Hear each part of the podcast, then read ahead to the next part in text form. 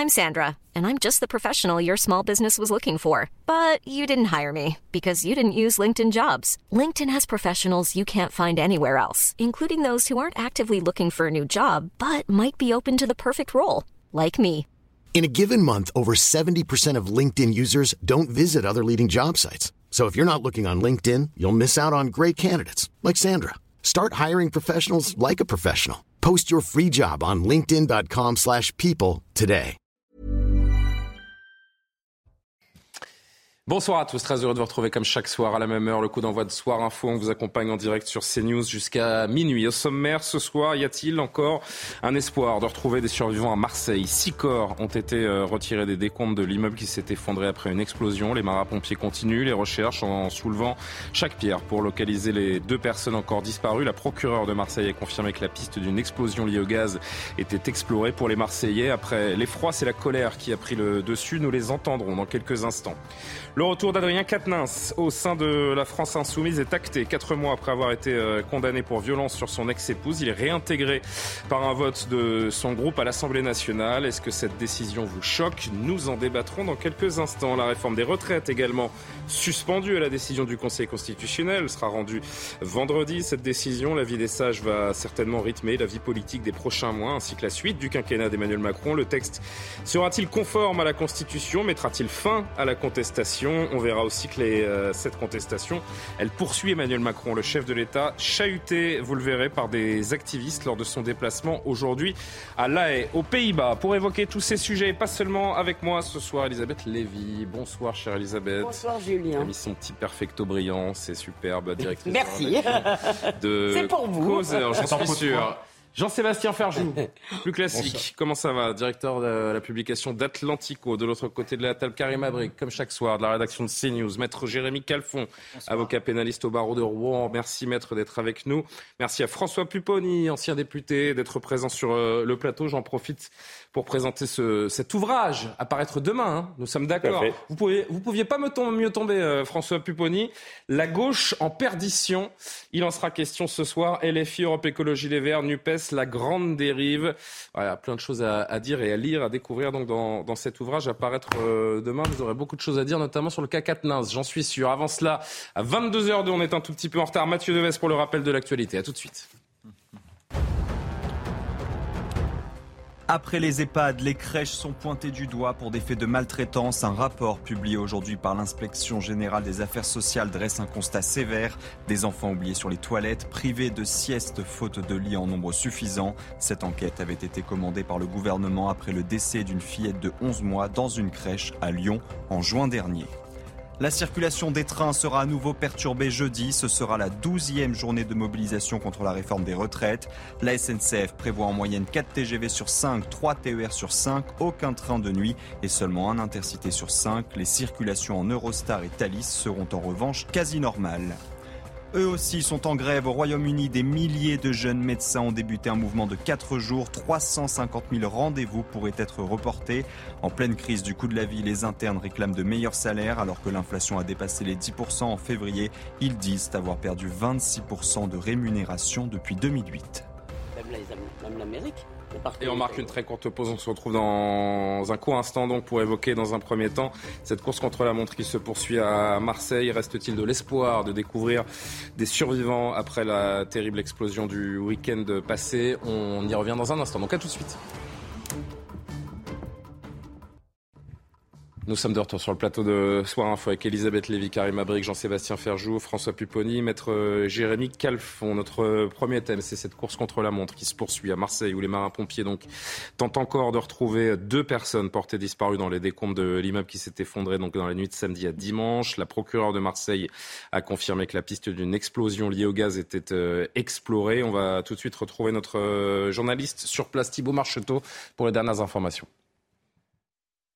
Oui, Julien, toute la journée, les marins-pompiers ont œuvré dans les débris de cet immeuble du 17 rue de Tivoli pour y chercher des éventuels survivants dans cet immeuble qui s'est effondré dans la nuit de samedi à dimanche. Concernant l'enquête sur les causes de cette catastrophe, la procureure de la République de Marseille, Dominique Laurent, s'est exprimée ce matin. Elle a évoqué l'hypothèse d'une explosion au gaz. D'ailleurs, les enquêteurs ont pu se saisir des compteurs de type Linky du rez-de-chaussée et du premier étage pour analyser la consommation de ces compteurs de gaz quelques heures avant la catastrophe. Concernant les habitants qui ont été évacués, certains ont pu retourner quelques minutes chez eux afin d'y récupérer des affaires personnelles, des animaux de compagnie ou encore des produits d'hygiène. Sur les 43 immeubles évacués, 10 ne sont pas encore accessibles car jugés trop fragiles par les secouristes. On ne sait pas encore quand les 280 évacués pourront retourner durablement chez eux. Et on va se poser les questions autour de ces euh, dernières heures de, de tentative de, sauvetage avec Francis Comas. Bonsoir monsieur, vous êtes membre des sapeurs-pompiers de, France. Je reviens vers vous dans, une poignée de secondes. Le temps d'entendre euh, le responsable des marins-pompiers de, Marseille qui tenait une conférence de presse aujourd'hui. Écoutez. Nous avons continué à, réaliser les opérations, euh, les opérations de recherche. Nous avons pratiquement terminé sur le, au niveau du numéro 17 et comme vous le savez, il y a une partie du 15 qui s'est effondrée. Donc nous avons euh, axé euh, l'ensemble, enfin, une partie de nos efforts pardon, euh, sur, sur le numéro 15, avec un point d'attention, puisqu'en fait les, structures contiguës donc, du numéro 19 et du numéro, du numéro 13, donc risque 11, pardon, m'excuser, risque de, de s'effondrer à tout moment. Donc nous avons une très grande vigilance. donc ça prend un peu plus de temps. Euh, nous privilégions l'action manuelle avec quelquefois de la partie mécanique au regard euh, euh, des, volumes, des volumes de gravats surtout de leur, de leur densité. voilà où nous en sommes. Nous sommes toujours sur le même, bilan humain. Rebonsoir Francis Comas, membre des sapeurs-pompiers de France. Merci d'être euh, d'être avec nous. On a bien compris qu'après euh, plus de trois jours maintenant, les les poursuives, les recherches se, poursuivent. Quel peut être l'état d'esprit à, un stade euh, comme celui-ci de, de, recherche? Est-ce qu'il y a franchement encore de l'espoir de retrouver des survivants? Bah, Le séisme en Turquie a montré qu'il y avait toujours de l'espoir de retrouver des survivants. Donc mes collègues sur place et notamment les, les marins-pompiers de Marseille ont espoir de retrouver euh, des, survivants et c'est à ça qu'ils œuvrent malgré le risque d'effondrement des bâtiments latéraux, mm. euh, comme l'a dit le collègue de Marseille tout à l'heure. Euh, on est là pour sauver des vies et on n'aura pas de, de, de répit tant qu'on n'aura pas retrouvé tout le monde. Il faut comprendre à quel point ces, ces recherches sont certes compliquées, méticuleuses, mais surtout euh, dangereuses aussi hein, pour tous, ces, pour tous ces, ces, pompiers. Ils sont plus de 100 sur le, sur le terrain depuis trois jours. Il y a une, grande une grande tension sur cette zone avec euh, d'autres immeubles qui ont potentiellement bougé, une menace d'effondrement. Euh, les ingénieurs, les architectes se relaient sur le, sur le terrain. Le danger, il est permanent en fait depuis trois jours. Ah, mais le danger, il est permanent et l'effondrement du second immeuble le premier jour l'a montré. L'ensemble des structures sont, surveillées par des télémètres laser. Euh, et s'il y a le moindre doute, de toute façon, on a des systèmes de rappel des personnels, euh, comme on l'a sur des tremblements de terre ou, sur des tsunamis quand il faut évacuer des gens qui sont en train de rechercher des, personnes à côté de, de, plages ou de choses comme ça pour euh, justement mettre les, pompiers en, sécurité le temps de, de soit de faire tomber le morceau de mur qui risque de menacer, soit de restabiliser la structure pour continuer à travailler avec un minimum de sécurité. Mais notre objectif, c'est vraiment de retrouver des vivants. Et euh, notre métier euh, nous, engage, et nous engage tous, qu'on soit militaire, professionnel ou volontaire, à faire ce type d'action dans des situations qui sont effectivement périlleuses parfois. Est-ce qu'on peut imaginer que, ces, corps ne soient pas euh, retrouvés pour une raison ou une autre? Est-ce que, du haut de votre expérience, ce sont des choses que vous avez éprouvées déjà? Alors sur un effondrement comme ça, euh, je, pense qu'il y a de grandes chances qu'on retrouve euh, des gens. Là, on est vraiment dans un état d'esprit de retrouver des gens vivants. Euh, on verra malheureusement si on retrouve que des corps sans vie, mais on retrouvera de toute façon les victimes, c'est évident. Un dernier mot sur les, hum, méthodes de, recherche. On sait que dans un premier temps, les, chiens qui sont particulièrement utiles sont, sont pas forcément euh, aptes à aller euh, dans, les, décombres dans les, premières heures. On a vu aussi ces, énormes tractopelles qui soulèvent des, gros amoncellements de, de pierres. Est-ce qu'au fur et à mesure, les, les recherches elles sont de plus en plus méticuleuses? Est-ce que la méthode évolue? Alors, les méthodes évoluent, les chiens peuvent encore être utilisés, d'autant que l'incendie a notoirement réduit. Euh, mais là, on, travaille presque pierre par pierre parce que plus on enlève de gravats dans la zone effondrée, plus on modifie la stabilité des bâtiments euh, aux alentours Et donc plus il faut être méticuleux et précis quand on enlève le moindre caillou, la moindre brique. Euh, on continue à surveiller les immeubles autour. Donc effectivement, là, on va vraiment plutôt travailler à la main. C'est aussi pour ça que c'était aussi long et que l'opération de secours va encore durer de longues heures, je pense. Je sais que vous n'êtes pas sur le terrain, mais est-ce que vous savez à quel moment les, personnes évacuées peuvent, retrouver leur logement ou est-ce qu'elles sont hébergées en, attendant? Est-ce que les, les, pompiers sur place ont un rôle là-dedans? Alors les sapeurs-pompiers euh, prennent en charge aussi ce qu'on appelle les impliqués, c'est-à-dire euh, les personnes qui ne sont pas directement touchées par le sinistre. Mais là, ça va être le ressort de la mairie, euh, de l'agglomération de Marseille, des associations agréées de sécurité civile de s'en occuper, de trouver de l'hébergement d'urgence pour ceux qui ne peuvent pas être logés dans les familles. notre, notre action est vraiment là centrée sur la recherche des victimes. Pour tout ce qui est évacué, toutes les personnes qui sont évacuées, ce sont les associations agréées de sécurité civile qui vont s'en occuper et la mairie de Marseille. Par contre, euh, pour la partie euh, euh, de contrôle des bâtiments, on va bien évidemment envoyer des experts pour contrôler les bâtiments, les étayer à minima pour qu'ils restent debout. Mais après, ce sont des architectes experts en solidité bâtimentaire à froid qui se prononceront sur la, suite, de, sur le devenir de ces immeubles-là et la, réintégration éventuelle des personnes à l'intérieur. Merci beaucoup Francis Comas euh, pour vos réponses, euh, membre des sapeurs-pompiers de, France. Je voudrais qu'on écoute ensemble la procureure de, Marseille qui est revenue sur euh, l'éventuelle cause donc, de cette explosion, à savoir une, une fuite de gaz qui semble se préciser. Écoutez-la. Nous sommes en train de travailler sur l'hypothèse donc de l'explosion au gaz. Nous en avions déjà parlé. Ce que nous savons, c'est que dans cet immeuble, donc avec un rez-de-chaussée et trois étages, seul le rez-de-chaussée et le premier étage étaient équipés au gaz. Ce que nous avons pu récupérer sur place, et ce qui est un élément euh, intéressant pour nous, et que nous avons pu récupérer euh, le compteur euh, de gaz du premier étage du bâtiment. Donc euh, cet élément est en cours d'exploitation pour vérifier s'il y a eu une consommation anormale dans les 24 heures précédant, l'explosion. François Pupponi, une première réaction à cet épisode tragique que connaît une nouvelle fois la, ville de Marseille. Alors, il n'est pas question d'insalubrité à ce stade de l'enquête, mais de voir des habitations à ce point fragilisées, ça nous renvoie quand même à une, une forme de déclassement général qu'on observe euh, dans notre pays. Est-ce que je vais trop loin en disant que Marseille, c'est particulier. Hein. Hmm. C'est une ville abandonnée depuis euh, des décennies. Euh, moi, j'ai été président de l'ANRU. C'est la seule ville où j'ai failli, en tant que président, appliquer la loi, c'est-à-dire au bout de 10 ans, reprendre il y avait 200 millions d'euros qui avaient été affectés à Marseille pour refaire euh, des, immeubles, des écoles. Ils n'avaient pas dépensé l'argent. Et donc la loi m'obligeait de reprendre. Et c'est à l'époque le préfet qui avait déjà été obligé d'engager les sommes à la place de la mairie. Là, c'est la seule ville de France où l'État va aller rénover les écoles. D'ailleurs, c'est les maires qui rénovent les écoles publiques. Il y a un plan de plus d'un milliard hein, annoncé par Emmanuel Macron. Et, on est obligé de le faire pour eux. On se demande où est cet argent d'ailleurs. On est obligé de le faire pour eux, parce qu'ils sont incapables de le faire. Et c'est depuis 30 ans que ça dure. Donc il y a les équipements publics qui sont en mauvais état, il y a les, logements. Pourquoi cette inertie marseillaise euh C'est une. J'ai pas d'explication. Voilà, j'ai essayé de comprendre. Hein, j'ai fréquenté les Marseillais pendant longtemps. J'ai essayé de comprendre. Il y a une espèce d'incapacité collective à faire. Et chaque fois qu'il y en a un qui essaye de faire, les autres lui tapent dessus. Les liens, les liens entre certains pouvoirs marseillais et certaines mafias ne jouent pas du tout pour vous là-dedans. J'ai essayé. C'est un peu une autre époque quand même ça. Mais j'ai essayé de comprendre. J'ose l'imaginer. On n'a pas d'abord. Non mais la construction, elle date de euh, il y a longtemps. C'est l'héritage. Et puis je suis bah, évidemment, je pense qu'on n'est plus à l'époque de de fer, pour le dire clairement, mais je suis pas sûr que Marseille ce soit absolument nickel. Mais ce que, ce que je comprends pas en fait dans votre question, parce que tout ça est vrai, tout ça a été vrai la semaine dernière, mais si pour l'instant, on est toujours avec des si. Si c'est une explosion au gaz, que votre immeuble soit bien construit ou pas bien construit, je crains. Non, mais vous pouvez avoir des réseaux de gaz qui sont défaillants et qui ne sont pas inspectés, qui ne sont pas rénovés, qui ne sont pas remis aux normes. Et ça aussi, ça peut être une, erreur humaine. Mais pour l'instant, ce ne sont que des supputations, puisque l'enquête est en cours. Elle a démarré il y a quoi 48 heures euh, à peine.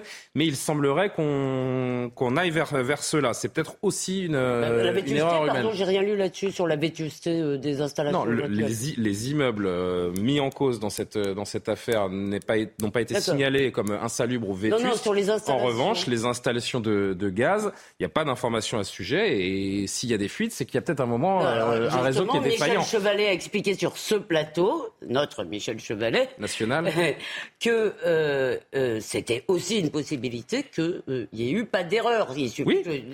Voilà, je tiens juste à dire. C'est aussi une possibilité. C'est pour ça que je prends les pincettes et que je mets tout ça conditionnel. non, si je me suis mal exprimé, j'en suis désolé.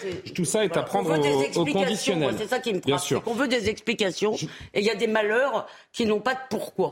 Et justement, pourquoi humain Justement, il y a quand même une forme de résignation, d'émotion, de, de, colère aussi chez les habitants qui se disent euh, trop c'est trop euh, pour des riverains qui, qui ont vécu d'autres tragédies, qui ont connu euh, notamment le drame de, de la rue de Je voudrais que vous regardiez ce sujet de, de Célia Barotte et le témoignage des, des Marseillais avant d'y revenir à l'instant. Après le choc, la colère des Marseillais. 48 heures après le drame survenu rue de Tivoli, les habitants dénoncent la vétusté des bâtiments dans la seconde ville de France. Les bâtiments, c'est pas assez solide. Il y en aura bien d'autres, malheureusement. Mais c'est tout à refaire, ces putains de canalisation, de gaz et tout. Quand vous pensez qu'il y a des maisons qui ont plus de 100 ans et que, bon, rien n'a été fait, euh, ça n'a jamais été refait, les canalisations par elles-mêmes. Et ils évoquent l'absence de remise en état des bâtiments et de la voirie tout ça mériterait hein. d'être fait plutôt que de faire, de construire des bâtisses là pour les touristes, d'abord pour les contribuables. La cause exacte de l'explosion n'a pas été communiquée, mais le préfet des Bouches-du-Rhône n'a pas exclu la possibilité d'une fuite de gaz. En 2021, la ville a procédé à plus de 1000 interventions de mise en sécurité liées à des logements insalubres. Maître Calfon, ce ne sont pas les mêmes causes que la rue d'Aubagne, mais c'est le, le même traumatisme. Bah, ce qui est intéressant quand même, c'est que ça arrive à Marseille à chaque fois. C'est ça. Il y avait eu la rue d'Aubagne, aujourd'hui c'est Tivoli, demain qu'est-ce que ce sera Et moi, je vois François. Il y a eu la rue de Trévise à Paris. Hein. Oui, il y a eu la rue de Trévise, mais on voit quand même que ça fait deux drames relativement rapprochés sur des effondrements d'immeubles. Il y a eu une explosion aussi à Marseille euh, en 1996. On voit euh, également que les immeubles adjacents sont assez fragiles. Et moi, je rejoins François. 43 immeubles évacués. On a quand même le sentiment qu'à Marseille, il y a une sorte d'insalubrité qui, dans certains quartiers, peut être généralisée, qui peut être inquiétante. Après, il faut être très prudent. Dans ce genre d'enquête, on ne connaît les causes exactes du drame que très tardivement, parce qu'il faut qu'il y ait évidemment des expertises. Ça peut prendre des mois, Cela des années. prend beaucoup de temps, des mois, voire des années. Peut-être parfois qu'on ne connaît jamais la cause. Dans l'incendie de Notre-Dame, je ne sais pas si on connaîtra un jour la cause. Donc, il faut être très prudent, mais on a quand même le sentiment qu'à Marseille, il y a une, il y a une spécificité euh, euh, au niveau de la salubrité des bâtiments. Karim ben moi, j'écoute en fait ce que les résidents, ce que les habitants de Marseille nous disent aussi, et on sentait cette peur. Et en fait, euh, quand on, quand on leur a tendu le micro, c'était un moment pour eux pour dire, écoutez, il y a des choses à faire ici. il y a un ras-le-bol surtout assez général. Oui, exactement. Donc, on a eu quand même cette impression qu'ils avaient enfin la possibilité de parler et de raconter leurs inquiétudes. moi, ce qui m'interroge quand même dans cette histoire, c'est la violence de cet impact. Écoutez, c'est pas, c'est pas banal, c'est pas tous les jours qu'on voit ce genre de choses. Euh, bon, ça pourrait, est-ce que ce sera un accident? Est-ce que ça, on, verra selon l'enquête, mais quand même la force de l'impact les, et les conséquences aussi tout autour, quand on voit cet impact qui est, majeur, je veux dire, vous avez vu, je, pense que les images sont assez saisissantes. Euh, après, il y a une question. Mais c'est la vie de ces gens qui est partie en fumée, euh, tout simplement. Oui, euh, tout à fait. Non, mais pour ceux qui sont pas encore là, normal. C'est-à-dire qu'on peut pas s'habituer à ce genre de choses-là. Moi, c'est pas quelque chose que je vois un peu partout. Là, on est quand même dans pas une. quelque chose. C'est un événement. attendez, même à Marseille c'est heureusement un mhm. événement exceptionnel. Simplement, effectivement, quand on va à Marseille. Oui, mais cette ville qui est jalonnée de drames qui n'ont pu être évités. Quand on va à Marseille, qu'on discute avec euh, euh, les Marseillais, si vous voulez, mais vous pouvez aussi euh, avoir dans un autre registre la même chose à Paris, de gens qui n'aiment de moins en moins leur ville. Non, c'est l'accumulation. Mais non, alors c'est là. Non, non, non. Alors Elisabeth, là vous venez de dire une chose qui est très intéressante, s'il vous plaît. C'est différent. Oui, non mais vous, vous euh, Elisabeth a dit une chose. Très... Non, non. Vous parlez de gens qui n'aiment plus leur ville. Ils aiment leur ville. Alors justement, et c'est faux. C'est faux. La différence entre et on a eu cette conversation hier sur ce plateau. Karim a été là. La différence entre les Parisiens et les Marseillais, c'est que les Parisiens ont envie de quitter Paris. Les Marseillais n'ont pas envie de quitter Marseille. Ils déplore, il déplore la, façon dont la ville est gérée dans, beaucoup de cas. Est-ce que j'ai le droit d'avoir Je vais à Marseille très fréquemment. les Parisiens vont à Marseille. Je vais à Marseille très fréquemment. Je connais beaucoup de Marseillais, y compris dans ma famille, qui vous parlent de leur ville de façon désespérée. Et ils veulent la quitter Il y en a qui veulent la quitter, bien sûr. Oui, bien sûr. Bien sûr. Dès que les gens, que souvent quand les gens ont un peu de sous, ils vont à Aix ou ils vont évidemment. C'est pas la majorité, hein, franchement. Mais j'ai pas dit que c'était. Je dis qu'il y a beaucoup de. Il y a un attachement des Marseillais à Marseille qui est assez inégalé. C'est très paradoxal. Moi, par exemple, je suis très attaché, j'aime Paris, mais malheureusement, je l'aime de moins en moins. Hmm. Parce que ce, que devient Paris, et ça ne va pas, on ne va pas revenir en arrière. Et je crois que beaucoup de Marseillais sont aussi conscients de cela. Voilà, maintenant. Ça a quand même Marseille, Marseille, c'est un peu différent parce que c'était plusieurs villages qui cohabitaient. C'est ça. Qui, très étendu. Et maintenant, ça commence, il commence à des relations entre tout le monde, et les quartiers nord descendent au centre-ville. Et, la bourgeoisie marseillaise qui vit dans des zones plutôt privilégiées où se passait bien, commence à se dire, euh, ben, c'est plus pour nous. Voilà, mmh. mais sinon, les Marseillais, globalement. Après, je répète, quand, quand j'allais dans les quartiers nord de Marseille pour financer la rénovation, avant de rentrer dans le quartier, il fallait que je demande l'autorisation aux dealers. En plein jour. Et hein. ça, ça n'a pas changé. Ça, ça n'a pas changé. Juste un, dernier mot, parce qu'on doit marquer notre, notre dernière pause. Je voudrais juste revenir sur ce qu'on évoquait sur les, les, les, les, financements et à quel point la, la municipalité a du mal à, à gérer ses, ses, finances. Je rappelle également que, bon, on a bien compris que ce n'est pas la même cause, mais encore aujourd'hui, cinq ans après, vous avez des habitants de la rue d'Aubagne qui ne sont pas définitivement relogés, euh, François Pupponi. On est dans une ville qui quand même pose beaucoup de questions. Que fait l'État? Où va l'argent? Euh, On peut se poser la question. Et du coup, moi, je, je fais forcément un lien. Ces gens euh, qui ont perdu leur, euh, leur logement ce week-end, ils vont attendre 5 ans pour euh, avoir une un, logement définitif le, problème de Marseille, l'État donne des milliards d'euros. Mais après, c'est aux élus marseillais à lancer les appels d'offres pour faire les travaux. Or, comme ils ne le font pas, on a délégué un préfet, c'est la seule ville de France, qui va faire les appels d'offres à la place des élus. Parce que les élus sont incapables de lancer des appels d'offres. On peut parce que si vous donnez de l'argent à des gens et qu'ils lancent pas les travaux, ben oui. Donc là, c'est l'État qui va. Enfin, la ville. On met pas la vie sous tutelle. Elle est, elle est de fait sous tutelle. ont été condamnés. Ah si, enfin, juridiquement non, mais elle est de fait sous tutelle puisque c'est l'État qui engage les travaux à la place de la ville. C'est l'heure de la pause. François, il y a aussi plusieurs élus qui ont été euh, condamnés euh, euh, pénalement pour des, histoires d'associations. Rue d'Aubagne, rue d'Aubagne, rue d'Aubagne. Dernier mot. Dans les immeubles de la rue d'Aubagne, il y avait un élu qui était propriétaire d'appartements dans l'immeuble. Mais justement, on a un juriste ici qui pourra nous dire à qui incombe cette responsabilité à un moment donné. Je pense qu'il y a des gens qui peuvent poursuivre. Est-ce que c'est l'État? Est-ce que c'est la mairie? Est-ce que euh, si on parle de vétusté d'immeubles, à qui Oui, mais comme, comme l'enquête n'a pas donné son... n'a pas rendu son... Ça dépendra de la cause. Hein. Voilà. Ça dépendra de la cause. Si l'immeuble appartient à un privé... Bon. Bah si, la mairie, la mairie peut. On reparlera et on suivra ce dossier. On doit marquer notre, ah notre dernière pause. On va se retrouver pour plus d'une heure sans pub. On va revenir sur le, le retour d'Adrien Quatennens au sein de la, de la France Insoumise. Ça fait euh, beaucoup parler. Emmanuel Macron pris à partie pendant son déplacement à La Haye euh, aujourd'hui. Et puis euh, Dominique Strauss-Kahn, il donne ses conseils au président de la République. Il lui signifie les, les erreurs qu'il a faites autour de cette réforme des retraites. Vous verrez. On va décrypter tout ça dans un instant. À tout de suite. De retour sur le plateau de Soir Info. La suite des débats juste après le rappel de l'actualité. Mathieu Devez. Salah Abdeslam affirme avoir voulu rejoindre la Syrie après les attentats du 13 novembre 2015 à Paris. Le seul membre encore en vie des commandos djihadistes l'a affirmé aujourd'hui devant la cour d'assises de Bruxelles. Il est jugé en Belgique avec huit co-accusés pour les attentats de mars 2016 à Bruxelles. Salah Abdeslam a déjà été condamné en France à la perpétuité incompressible pour son rôle dans les attentats de novembre 2015 à Paris. L'aviation civile demande aux compagnies aériennes de renoncer à 20% de leurs vols jeudi. Les aéroports de Nantes, Bordeaux et Toulouse seront impactés par une grève des contrôleurs aériens. Ce sera la douzième journée de mobilisation contre la réforme des retraites. Les aéroports d'Orly et Roissy, les plus fréquentés de France, ne sont en revanche pas concernés. L'État aura investi 220 millions d'euros à la fin de l'année pour les cathédrales. C'est inédit. Selon la ministre de la Culture, l'investissement permettra de restaurer et sécuriser les 87 cathédrales qui appartiennent à l'État. Avec le plan sécurité lancé après l'incendie de Notre-Dame de Paris, l'objectif est de protéger non plus seulement les personnes, mais aussi les bâtiments et les œuvres qu'ils contiennent. Bah, nice, c'est 5h30, 5h30. De retour avec Elisabeth Lévy, qui n'arrive pas à... À me taire? Non. Karim Abrik, Jean-Sébastien Ferjou, François Pupponi et à Maître Jérémy Calfon. Le retour d'Adrien Quatennens au sein de la France Insoumise. Quatre mois après avoir été condamné euh, pour euh, violence sur son ex-épouse, il a été réintégré par son groupe politique aujourd'hui à l'Assemblée nationale. Écoutez après ce vote ce qu'en disait Alexis Corbière. Je suis vice-président du groupe, on a eu une discussion, on a pris une décision, c'est ma décision. Et je trouve que c'est propre, c'est digne. L'affaire a été prise au sérieux. Et la personne dont on parle, par ailleurs, elle-même, il y a un cheminement euh, qui est exprimé dans le communiqué. Donc euh, après, c'est un principe philosophique. Toute personne qui a fauté est sanctionnée, fait sa peine, si je puis dire. Euh, nous, comme nous sommes un groupe politique, nous avons aussi également apporté un regard et un supplément politique.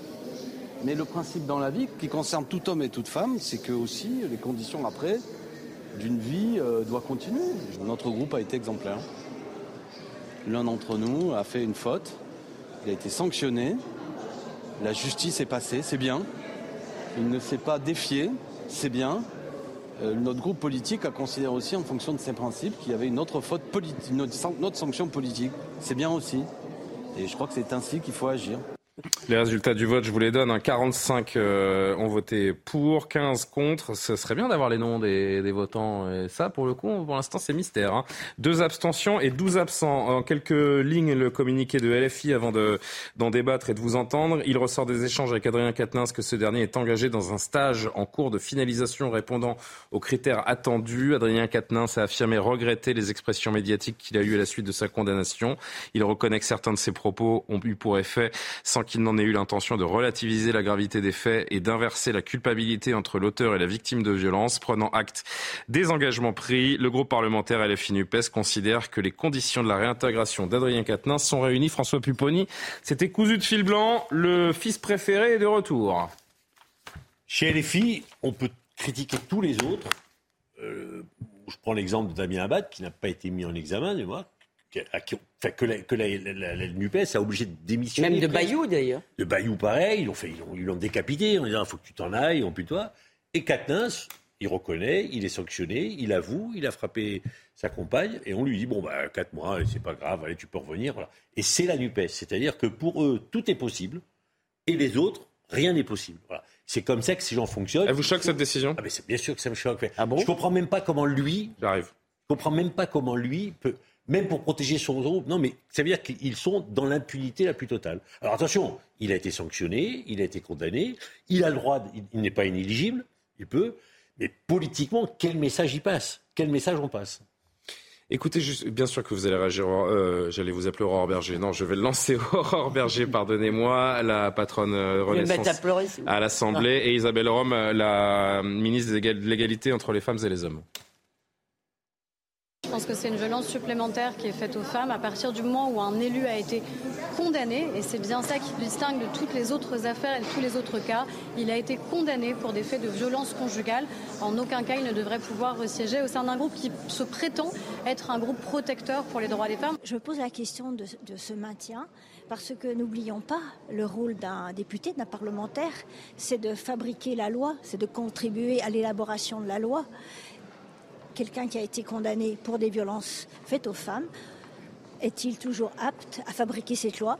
C'est une question que je pose. Elisabeth Lévy, euh, peut-être que ça ne vous choque pas, mais admettez au moins que c'est un peu grotesque de la part d'un parti qui n'a eu de cesse de réclamer les démissions de tous, comme le rappelait François Pupponi, euh, tous les mis en cause sur des cas de violence conjugale. J'adore quand vous commencez vos questions en essayant de me faire dire ce que vous voulez que je dise. Non, parce que je sais ce que vous allez dire en fait. C'est plutôt ça. Et vous essayez déjà de me faire changer. Allez-y. Donc, un, et c'est effectivement, pardonnez-moi l'expression. Même si vous la giflez, ne changera jamais le bal des focus. Ça n'arrivera pas. Tous les, le bal des focus, c'est de, le bal des focus de tous les côtés, de toute la NUPES qui prend ses airs de vierge effarouchée, alors qu'en fait, c'est juste pour eux, ils se foutent éperdument dans cette affaire du droit des femmes, des femmes de Madame Katnins, de tout ce que vous quand savez-vous? La seule chose qui les intéresse, c'est de faire de la politique sur cette affaire, de mettre Mélenchon dans l'embarras, et à vrai dire, je ne vois pas pourquoi ils se gêneraient vu la façon dont tout se comporte. Pour ce qu'a dit François Pupponi, c'est parfaitement vrai, ce sont des donneurs de leçons. Maintenant, si vous voulez, je ne suis absolument pas choqué. Je veux dire, il a mis une claque dans un conflit, je le répète, ça n'est pas bien, mais Si vous voulez, dans l'échelle, il faut qu'il y ait une gradation si vous voulez. C'est pas le, le, le, seul crime imprescriptible dans notre pays. Je vous rappelle que c'est le crime contre l'humanité, le génocide, la tentative d'extermination d'un groupe. C'est, on n'en est pas tout à fait là. Ben, c'est ça. Et là, quand on nous explique qu'Adrien Quatennens doit être en quelque sorte marqué à vie, si vous voulez, c'est comme c'était ce. Non, non, mais personne n'a dit ça en fait. Vous extrapolez complètement. on, parle d'une situation d'un groupe politique qui a passé, qui est dans son ADN, fustige tous ceux qui de près ou de loin sont soupçonnés. Son ADN, son ADN, c'est de donner des leçons à la terre entière. Notamment sur les violences conjugales. le sujet, leur mais non, parce qu'on est dedans là. pardon, excusez-moi, leur ADN, je vous dis, c'est d'être des prêchis-prêcheurs. Et effectivement, moi, comme leur prêchi prêcha m'indiffère ne m'intéresse pas que je les trouve grotesques, si vous voulez, c'est pas la Imaginez qu'il y ait une discussion à l'Assemblée nationale sur les violences faites aux femmes. Dans quelle situation sera Adrien Quatennens Je peux. oui, mais je, restons sur le sujet. Vous. pouvez. Je ne pense rien. Je pose des questions. Je ne vais pas répondre ce que vous voulez entendre. Donc je vais dire ce que je veux et après vous contestez. Non, mais vous dites ce que vous voulez, mais répondez aux questions. Que se passera-t-il à l'Assemblée nationale s'il y a un débat sur les violences faites aux femmes D'accord, je l'ai dit, politiquement, effectivement, c'est le bal des faux culs et ça aura ses conséquences entre nous. Si vous voulez, je, et je trouve ça grotesque de euh, d'utiliser si vous voulez, d'utiliser les malheurs réels, bien sûr, vécus par beaucoup de femmes. Si vous voulez, c'est pas une baffe comme ça dans un conflit, des femmes qui se font tabasser tous les jours. Et je n'aime pas qu'on les utilise de cette façon. Je n'aime pas qu'on prétende parler au nom des femmes. Et par ailleurs, je suis absolument glacée par ce communiqué où on nous explique que j'aimerais voir ce stage qui doit être probablement organisé ah par Madame de Haas. Si vous voulez, la rééducation, l'espèce de, euh, en gros, il accepte. On est. C'est un stage sur la sur le sujet des violences conjugales et son entourage affirme qu'il n'est plus le même homme. On est chez Staline, si vous voulez, c'est la rééducation. Il va subir la rééducation. tous les hommes qui sont victimes, sachez, coupables de violences sachez que, par exemple, pas en même temps tout le dans l'audiovisuel public, concluez s'il vous plaît, tout Elisabeth. Le monde, pratiquement, doit subir un stage de sensibilisation au VSS. Mais il n'y a pas que dans l'audiovisuel public, dans, dans, plein de, dans plein d'entreprises euh, privées ou publiques. Et Bon, je vois pas ce qu'il y a de, choquant là-dessus, de sensibiliser euh, les gens à Parce que c'est pas, pas, le principe qui est choquant, c'est parfois l'exécution. L'entreprise doit s'occuper maintenant de l'éducation des gens. Je suis désolé, les gens normalement ont une éducation. sortons pas du sujet. Et la, et la rééducation, si vous voulez, ça me fait peur. Euh, Jean-Sébastien Ferjou. Alors tiens, on va écouter d'abord pour avancer, on va écouter quelques députés euh, NUPES qui sont outrés. Est-ce que c'est de la politique? Est-ce que c'est sincère? Elisabeth en jugera. Mais écoutez quelques députés NUPES aujourd'hui. On a été assez clair aussi sur l'affaire Katnars depuis le début, en disant que non, c'était plus possible qu'il siège au sein du groupe Insoumis, euh, notamment euh, lors de l'affaire. Aujourd'hui, le groupe euh, Insoumis a souhaité le réintégrer, dont acte. Nous, on dit, bon, on veut plus qu'il soit dans les instances de la NUPES, c'est-à-dire dans la structure de coordination, et on veut plus forcément que ce soit un interlocuteur que l'on peut avoir en tant que député socialiste chez les Insoumis. Voilà, c'est assez clair, hein, disons. Nous, on est exemplaires. Après, eux, ils prennent leurs responsabilités, ce qui ne veut pas dire que la France Insoumise ne porte pas un projet féministe, hein. mais nous, en tout cas, nous sommes clair sur nos pratiques et nos actes et on veut mettre les deux en adéquation. Aujourd'hui, ce qui nous manque, c'est une sanction certes du groupe LFI qui soit effective, mais aussi une sanction du parti. Il a fait un stage, est-ce que ça veut dire qu'à chaque fois qu'il va parler, vous allez partir? Ah non, moi je ne parle plus, parce, je ne parle plus parce que je pense que euh, je suis partie pendant les quatre mois de sa sanction à chaque fois qu'il parlait, mais ça n'est pas aux féministes de quitter l'Assemblée. C'est un feuilleton effectivement qui dure depuis trop longtemps et qui euh, évidemment est en contradiction avec ce que nous portons collectivement. Donc euh, nous avons aujourd'hui la volonté de porter une révolution féministe et de faire en sorte que le temps des femmes advienne. Par souci d'être clair dès le démarrage, je préfère leur dire que nous ne souhaitons pas qu'Adrien Quatennens puisse avoir la moindre responsabilité dans l'intergroupe de la NUPES, puisque c'est un espace que nous co-gérons. Cette euh, réintégration sonne-t-elle le glas de la NUPES, euh, Jean-Sébastien Ferjou? Pas sûr que ce soit cette réintégration-là qui pose bah le problème. Fabien Roussel, euh, ce week-end, et les amabilités échangées entre lui et Jean Ça fait la... Ça donne une, goutte d'eau euh, qui peut potentiellement faire déborder le vase tout de même. Oui, mais je suis assez d'accord avec ce que disait Elisabeth Lévy. C'est quand même le bal des hypocrites. Je suis pas certain qui se préoccupent beaucoup du fond du sujet. Sandrine Rousseau aussi, pour le coup, faisons-lui crédit, c'est un de ses combats. Vous avez vu le tweet d'Anne Hidalgo mais les, mais les autres, je suis pas certain que ce soit le cœur de, le cœur de leur préoccupation. mais moi, ce que, surtout, ce que je ne comprends pas, c'est pourquoi Adrien Quatennens n'a pas la honte L'aide capitale, voilà le patriarcat. Comment peut-on en, être encore là représentant du patriarcat. Mais si c'était un de ses adjoints, elle se comporterait exactement de la même manière. Madame Hidalgo a toujours une moralité à géométrie variable. C'est fait. Il me semble qu'Adrien Quatennens aurait dû démissionner, démissionner et se représenter s'il le souhaite. Et c'est aux électeurs d'apprécier. Là, après, c'est au groupe euh, LFI d'apprécier s'il fait partie du groupe ou non. Après tout, c'est leur responsabilité. Là où ça me paraît moyennement défendable, c'est en termes de cohérence. C'est même pas tant sur la cause elle-même, parce qu'encore une fois, je suis assez d'accord avec ce que disait Elisabeth Lévy. Soyons sérieux, il y a quand même une gradation, et pour le coup, la réhabilitation, ça existe. Alors, on aurait pu imaginer que la peine soit plus longue ou que la période de mise à l'écart d'Adrien Quatennens, mais ça, à la limite, ce sont des considérations médiatiques. Mais moi, ce qui me frappe, c'est l'absence totale de cohérence. Adrien Quatennens, qu'est-ce qu'il disait à la tribune de l'Assemblée nationale? Il disait ça commence par une gifle et ça finit par des meurtres. Ben, précisément non, parce que ce qui mène à des meurtres, c'est autre chose. Ça ne veut pas dire que les gifles se soient justifiables du tout. C'est simplement qu'on mélange tout parce que ça mais fait qu'est-ce que vous en savez? Parce qu'on a l'impression qu'on se préoccupe d'une cause et c'est profondément passé à côté de la nature de ce qui mène. Ça n'est pas tout le monde qui tue sa femme. Ça, c'est même pas, mais c'est même pas la qualification. Alors déjà, d'une, je suis pas d'accord avec vous parce que je ne sais pas euh, de, de, de, quelle expérience ou de quelle étude vous, sur quelle étude vous vous basez pour vous dire qu'une gifle ne mène pas à une gradation euh, ou le contraire. Je vois pas sur quoi vous vous basez pour dire ça. A priori. Vous avez déjà lu un roman. Quel rapport Ça n'est pas juste un Pour le savoir. Mais quel rapport Attends, je vais juste finir ma phrase avant d'essayer de comprendre euh, pourquoi vous me parlez littérature. Mais je voudrais, je voudrais juste finir ma phrase. Je voudrais juste finir ma phrase. Je voudrais juste finir ma phrase. La question n'est même pas la qualification qu'il ait mis euh, une gifle, un soufflet, un coup de poing à sa femme. C'est même pas la qualification là dont je dont je parle, mais l'impression qu'il y a une politique un petit peu à, deux vitesses, que certains passent entre les gouttes, que Adrien Quatennens est passé entre les gouttes, et que ça décrédibilise complètement notre politique s'il y en avait besoin euh, encore. Alors, tous les hommes qui ont, été, qui ont été coupables de victimes sur leurs femmes disent tous la même chose. C'est la première fois, oui. je recommencerai plus. C'est une voilà.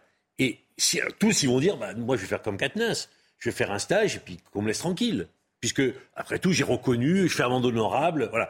si on vraiment il y a des gens qui n'ont pas parlé aux femmes qui sont en situation de danger parce que réellement il y a des profils psychologiques de gens, tout le monde ne devrait. Oui, mais vous mélangez tout. De la justice. On parle d'un député, d'un élu de la nation qui a reconnu avoir frappé son épouse. Elle a dit comment ça s'était passé. C'est quand même incroyable. On n'a pas trouvé d'autres traces, d'autres violences. Donc, si vous voulez, euh, Karima, Karima Brick et Maître Calfon qui sont les seuls euh, patients et, et, sages sur ce. problème, je Allez, trouve ici. C'est vous qui aurez les bons points. Ouais, c'est ça. Voilà. Ce qui pose problème, en fait, ici, je pense, c'est que, bon, il y a, oui, il y a une espèce d'hypocrisie, deux poids, deux mesures. Et c'est surtout, quand on pense à un parti politique, c'est quoi? Ce sont des valeurs, c'est un programme, euh, c'est une volonté de dire, bon, ben, nous, on représente ceci. Et en lien avec les violences conjugales, les violences sexuelles, LFI, et je dirais aussi euh, le, le, logiciel néo-féministe d'aujourd'hui, de la gauche radicale aussi, ben, le fameux continuum de violence, pour eux, peu importe, de la gifle à euh, jusqu'à, bon, euh, au meurtre, Évidemment, ce n'est pas la même chose, mais c'est un continuum qui est à condamner dans ah, toutes les circonstances. que c'est condamnable. Donc, voilà. Donc, pour eux, je pense dans le logiciel initial, c'est pour ça que je dis, je trouve qu'il y a une contradiction et une hypocrisie parce qu'ils se veulent un peu les, les chefs de lance hein, de cette défense. Les chantres euh, de, oui, voilà, du féminisme et de la lutte contre les violences. Euh... contre les violences conjugales et sexuelles. Cela dit, moi, je pense qu'il y a eu un enjeu ici qu'on a voulu mettre de l'avant. En fait, moi, je pense que tout l'enjeu était là. C'est-à-dire, Qu'est-ce qu'on fait avec la, la, la, question de la réhabilitation? Donc, il y a la, la notion de réhabilitation. Est-ce qu'on peut réintégrer quelqu'un dans la société quand il a payé sa dette à la société? Mais... Donc, et je pense que dans ce cas-ci, LFI a décidé que cet aspect était plus mais important de, de fonction de député, qu'il soit intégré dans la société, bien sûr. Non, personne n'a demandé à l'envoyer au goulag. C'est pas ce... la question. Non, mais dans ce, ce jeu-là, c'était quand même très important. LFI a décidé, à l'heure où on se parle aujourd'hui, que c'est plus important de réhabiliter euh, un homme politique dans ses fonctions que de se mettre du côté ben, des, des ah, féministes oui. et des associations de femmes qui luttent contre la violence sexuelle, non, contre Maître la Calfon, violence qui euh, n'a pas encore pris la parole sur ce sujet, la vraie question, euh, c'est celle de la légitimité. Est-ce qu'il est légitime qu'il réintègre les rangs de son parti? Parce qu'au niveau légal, c'est clair, il n'y a aucun problème. Au niveau légal, il n'y a absolument aucun problème. Ce n'est pas une décision juridique, c'est une décision politique, c'est une décision du groupe. Et la légitimité, elle se regarde, elle se regarde par rapport aux valeurs que porte le groupe. Et c'est vrai qu'on est tous d'accord là-dessus, c'est le bal des faux culs, si vous me permettez l'expression que personne n'ose prononcer, mais que tout le monde prononce, et que, que tout le monde pense. En revanche, il y, y, a quelque chose que j'aimerais rajouter. Mm -hmm. Une gifle peut mener à des choses beaucoup plus graves. Il y a ce qu'on appelle le cycle de la violence conjugale. C'est quoi? Ce sont des signaux faibles. Vous avez, par exemple, des SMS euh, harcelants, des appels malveillants, de la jalousie maladive, un contrôle sur les finances, puis des violences physiques, puis des réconciliations, et puis à nouveau des violences physiques. Et le signal que l'on envoie, non seulement aux femmes victimes de violences conjugales, mais également aux hommes auteurs, est assez mauvais. Parce qu'il y a quelque chose qu'on n'a pas noté chez Adrien Quatennens, c'est que non seulement il est de gauche, ça on l'aura tous vu, mais qu'il est aussi très jeune. Et que euh, on constate qu'en fait, une personne qui devrait être, au contraire, l'exemplarité moderne, de gauche, jeune, dynamique, eh bien en réalité est soumis aux mêmes dynamiques patriarcales que la gauche dénonce depuis des années. Et le signal que l'on envoie, bah à ces gens-là de dire bah voilà, vous pouvez être blanc comme neige au bout de quatre mois. Vous arrivez, vous arrivez. Au bout de quatre mois, parce que la réhabilitation sur un sursis, c'est cinq ans. Hein. La réhabilitation sur un sursis, c'est cinq ans. Au bout de quatre mois, de reprendre comme en l'an 40, c'est quand même un signal désastreux qui est envoyé et qui sape le travail de la justice du quotidien. Alors moi, je vais vous dire pourquoi je soupire, parce qu'on dirait que vous ne parlez pas d'être humain. Vous parlez de cas d'espèces de. Vous parlez, vous avez des mots, mais qui ne renvoient à aucune réalité humaine. Je les vois tous les Pardon, je termine. Je les vois tous les Maintenant, je vais essayer d'aller au bout de mon. Je les vois tous les jours. Je vais essayer d'aller au bout de mon propos. Excusez-moi, vous n'êtes pas le seul à avoir des couples autour de vous, à voir des gens qui peuvent parfois, dans une relation de couple, il peut y avoir des conflits. D'ailleurs, c'est très souvent l'homme qui s'en prend une, parfois dans un moment d'égarement. Et ces conflits, moi j'en ai autour de moi, j'en ai déjà vu, ne donnent lieu à rien d'autre. Donc l'idée du schéma est très dangereuse. La justice s'attache à une chose, et c'est pas pour rien, c'est un cas singulier. Dans l'affaire Katnins, que j'ai vraiment regardé, la juge... Euh, ils ont regardé la juge a regardé les téléphones. Elle a regardé pour voir s'il y avait des éléments qui pourraient supposer d'autres violences. Donc, comme dans n'importe quel tribunal, on apprécie une situation particulière. Donc faire de Katnins, si vous voulez, l'emblème des violences conjugales, c'est pas. Mais il a plaidé coupable. Je veux dire, il y a un moment. Il a donné une gifle. Il n'a pas plaidé. Attendez. Il a été condamné. Mais il a pas... Je dis l'emblème. Il a, il a, il a été condamné pas pour des, pas pour la violence conjugale avec un grand V. Ah il a été condamné pour une gifle. Ça n'est pas l'emblème. Le mot emblème a un sens. Donc, et par ailleurs, quand vous dites, il est passé entre les gouttes. Est-ce que vous imaginez, d'accord et je ne dis pas que elle, pour elle, c'est terrible. C'est en plus un divorce conflictuel. Peut-être vous n'avez autour de vous que des gens qui divorcent Rapidement, euh, très gentiment, très poliment, etc. Est-ce que vous imaginez ce que lui a vécu? Est-ce que vous pensez vraiment qu'il est passé entre les gouttes? Non, mais je réponds à lui. bien sûr qu'il est passé entre les gouttes. Il a fait 4 mois de purgatoire. Mais qu'est-ce que vous voulez qu'il fasse? Quelle est la peine Qu'il démissionne de ses fonctions et qu'il se représente face aux Français. il a été condamné. Il a le droit à être, il a le droit, il a payé sa société, il a le droit de rester député. Il n'est pas, pas de problème. La question, c'est est-ce que LFI devait le réintégrer Oui. Par rapport au message que LFI veut faire passer. Est-ce que LFI, que non. Est-ce que LFI aurait dû appliquer la tolérance zéro comme elle l'applique avec ses opposants politiques Ça s'arrête là, il n'y a pas d'autre considération à avoir. sujet, moi, il me semble en mais c'est ce que vous abordiez tout à l'heure. Malgré tout, pardon, j'y reviens il faut savoir apprécier la singularité des situations. Et ce que vous disiez sur tous ces signaux faibles, c'est-à-dire la gifle qui s'inscrit dans un autre. Oui, mais dans la singularité, c'est que c'est un député. Non, mais c'est ça la singularité. Non, parce que là, vous confondez le conflit ponctuel avec, et pour le coup, la magistrate qui a suivi le dossier, elle est spécialisée sur les violences sexuelles et sexistes. et je peux vous dire que si tous les gens, c'est faux, c'est faux. regardez ce qu'a fait les filles, regardez ce qu'a fait les femmes, regardez ce qu'a fait les femmes. Pardon, j'aimerais bien aller au bout. Si toutes les femmes qui ont été confrontées à des violences avaient droit au même luxe de moyens que ce que la justice a mis sur l'affaire 4. Oui, mais le sujet, c'est qu'il y en a qui se débrouillent toutes seules. Donc le message qui doit être retenu, c'est ce que vous disiez. La question, c'est est-ce que LFI devait réintégrer Non, mais pardon, si on peut aller au bout d'une phrase, parce que. Mais oui, mais vous changez de sujet. Non, je ne change pas de sujet. C'est vous qui Regardez ce qui est écrit sur l'écran.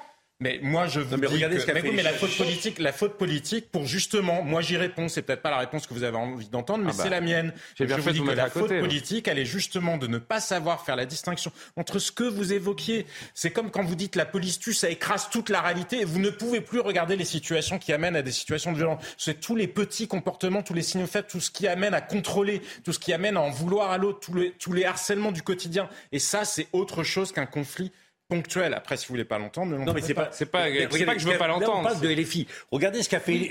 regardez justement, le problème de LFI, c'est non, non, mais Jean-Sébastien, on vous a écouté. Regardez ce qu'a fait LFI pour Dussopt. qui est, qui pendant le, à l'Assemblée nationale, pendant le débat sur la retraite, est confronté à un problème judiciaire lorsqu'il était maire de il l'empêchait de parler parce qu'il est mis en cause dans une là affaire. on est d'accord. Sur l'hypocrisie de LFI, on est d'accord. C'est ça le sujet. C'est C'est pour ça qu'on a un dialogue de sourds. C'est qu'on parle pas du même sujet. Alors, pardon, je peux, maintenant, je vais vous répondre là-dessus. Si, on, parle, du même sujet parce qu'il y a deux questions. Pardon. Il y a la question de LFI et il y a la question, finalement, de savoir est-ce qu'Adrien Quatennens, si vous voulez. C'est LFI qui m'intéresse, pas Quatennens. Mais oui, mais moi aussi. Oui, mais tout à l'heure, notre, votre prénom, pardon. Jérémy Calfo, pardon, a dit tout à fait autre chose. En gros, vous laissez penser d'une gifle au viol, si vous voulez, il y a presque un automatisme. Ça peut arriver, ça peut arriver, et ça peut arriver que non. Et il faut faire attention. Voilà, c'est bah, tout. Alors, dernier mot, Jérémy Calfon. Il y a 220 000 femmes victimes de violences conjugales chaque année dans notre pays et il y a à peu près 200 euh, féminicides. Donc effectivement, c'est pas automatique. Mais ce que je veux dire, c'est que l'affaire Katnins a été une affaire extrêmement médiatisée. C'est un cas banal. Il est passé en CRPC, en comparution sur reconnaissance préalable de culpabilité. C'est extrêmement banal. Tous les euh, lundis, dans tous les tribunaux de France, il y en a une cinquantaine de cas comme lui les lundis, hmm. le lundi matin. Donc c'est quelque chose de ah, banal. mais, mais on a fait, on a, on a mis la loupe sur lui. Donc quitte à mettre la loupe sur lui, autant expliquer aux gens les mécanismes, les dangers, mais surtout, il devient un symbole, et ce symbole-là, il ne doit pas être pris à la légère. Allez, on va s'arrêter là. Juste, euh, juste une question, Elisabeth, parce que je, je l'ai gardé en tête, j'ai toujours pas compris. Pourquoi vous m'avez demandé si je lisais des romans? Parce que les romans disent souvent la vérité sur l'humanité, sur les relations humaines, sur les relations passionnelles, amoureuses. et que dans les hein. romans, si vous voulez, vous comprenez qu'il peut y avoir dans des relations euh, amoureuses, euh, il peut avoir, il peut, il peut arriver qu'il y ait de la violence et que ça ne, ça, on n'est pas dans le schéma, si vous voulez, que vous avez en tête toujours des situations humaines sont euh, parfaitement Donc, singulières. c'est un personnage de roman. Il faut saluer euh, évidemment son, son, Mais je vous assure, que dans les romans, on trouve souvent la vérité. Il y, a quand même la réalité. Après, qu'est-ce qu'on fait avec ça? Puis moi, je pense que je reviens encore à cette question-là. C'est qu'est-ce qu'on décide de faire avec des gens qui ont été condamnés? Là, vous dites bon, c'est une gifle. Alors euh, bon, hein, c'est pas si grave que ça. Donc, à quel moment c'est grave? À quel moment ça l'est pas? C'est marrant comment vous, vous trans... Je n'ai jamais prononcé cette phrase pour la simple raison que je, je n'ai jamais dit ça n'est pas si grave. J'ai dit que ça n'était pas la même chose, si vous voulez, de tabasser sa femme tous les jours et de donner une gifle dans un conflit. Ça ne, c'est tout. C'est pas la même chose. Euh, si vous voulez dire le contraire, d'ailleurs. Mais dans les deux cas, c'est grave et c'est. Si c'était la même chose. Mais excusez-moi, la justice l'aurait peut-être condamné à plus, sinon. Oui, mais encore, encore une fois, ça pose Mais encore une fois, et on va s'arrêter là, le débat était autour de la réintégration de LFI qui donne des leçons depuis des années et qui n'est pas capable de. l'expédier assez vite parce que, que LFI soit hypocrite. Oui, oui, non, mais bon, c'est important. Et on a dit qu'on était tous d'accord 22h56 quasiment. On fait un point sur l'actu avec euh, Mathieu Devez et on se retrouve pour parler d'Emmanuel Macron chahuté tout à l'heure. Vous allez voir les images lors de son discours à La et aux Pays-Bas. L'inflation devrait commencer à refluer d'ici quelques mois. Bruno Le Maire l'a annoncé aujourd'hui sur Europe 1. Le ministre de l'économie a également adressé un courrier aux industriels pour leur demander de répercuter la baisse de leurs coûts sur celle des prix en magasin. Les producteurs de l'alimentaire sont en effet accusés d'augmenter leurs marges en période d'inflation. Un gendarme est mort aujourd'hui après un accident de la route dans les Landes. L'accident s'est produit peu avant 16 h sur une route départementale de Sabre. C'est au nord-ouest de Mont-de-Marsan. Selon Gérald Darmanin, en voulant contrôler un véhicule qui roulait dangereusement à vive allure, deux gendarmes ont percuté la remorque d'un tracteur. Le deuxième gendarme a été hospitalisé à Bordeaux. Son pronostic vital est engagé. La voiture électrique peine encore à convaincre les Français. C'est le résultat d'une étude de l'Observatoire des mobilités. À peine un tiers de la population a l'intention d'acheter un véhicule vert dans les prochaines années.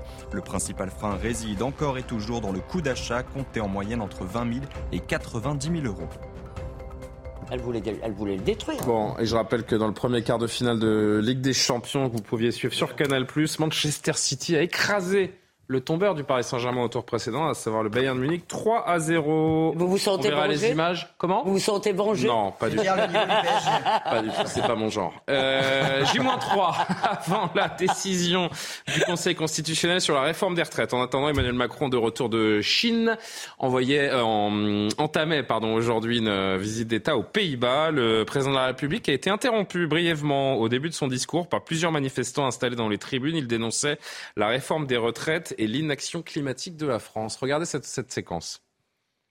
what you do and how much you delivered such strong messages, not just for Europe, but for humanity and our common values. Hello. I think we lost something. Where is French democracy? Where did we lose it? I can, I can answer this question if you, if you give me some time.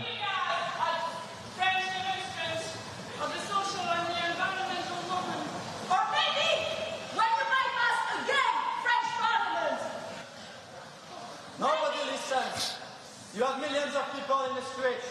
Conventions of climate has been put aside. What can you say when you talk about Europe? Do you allow me to answer?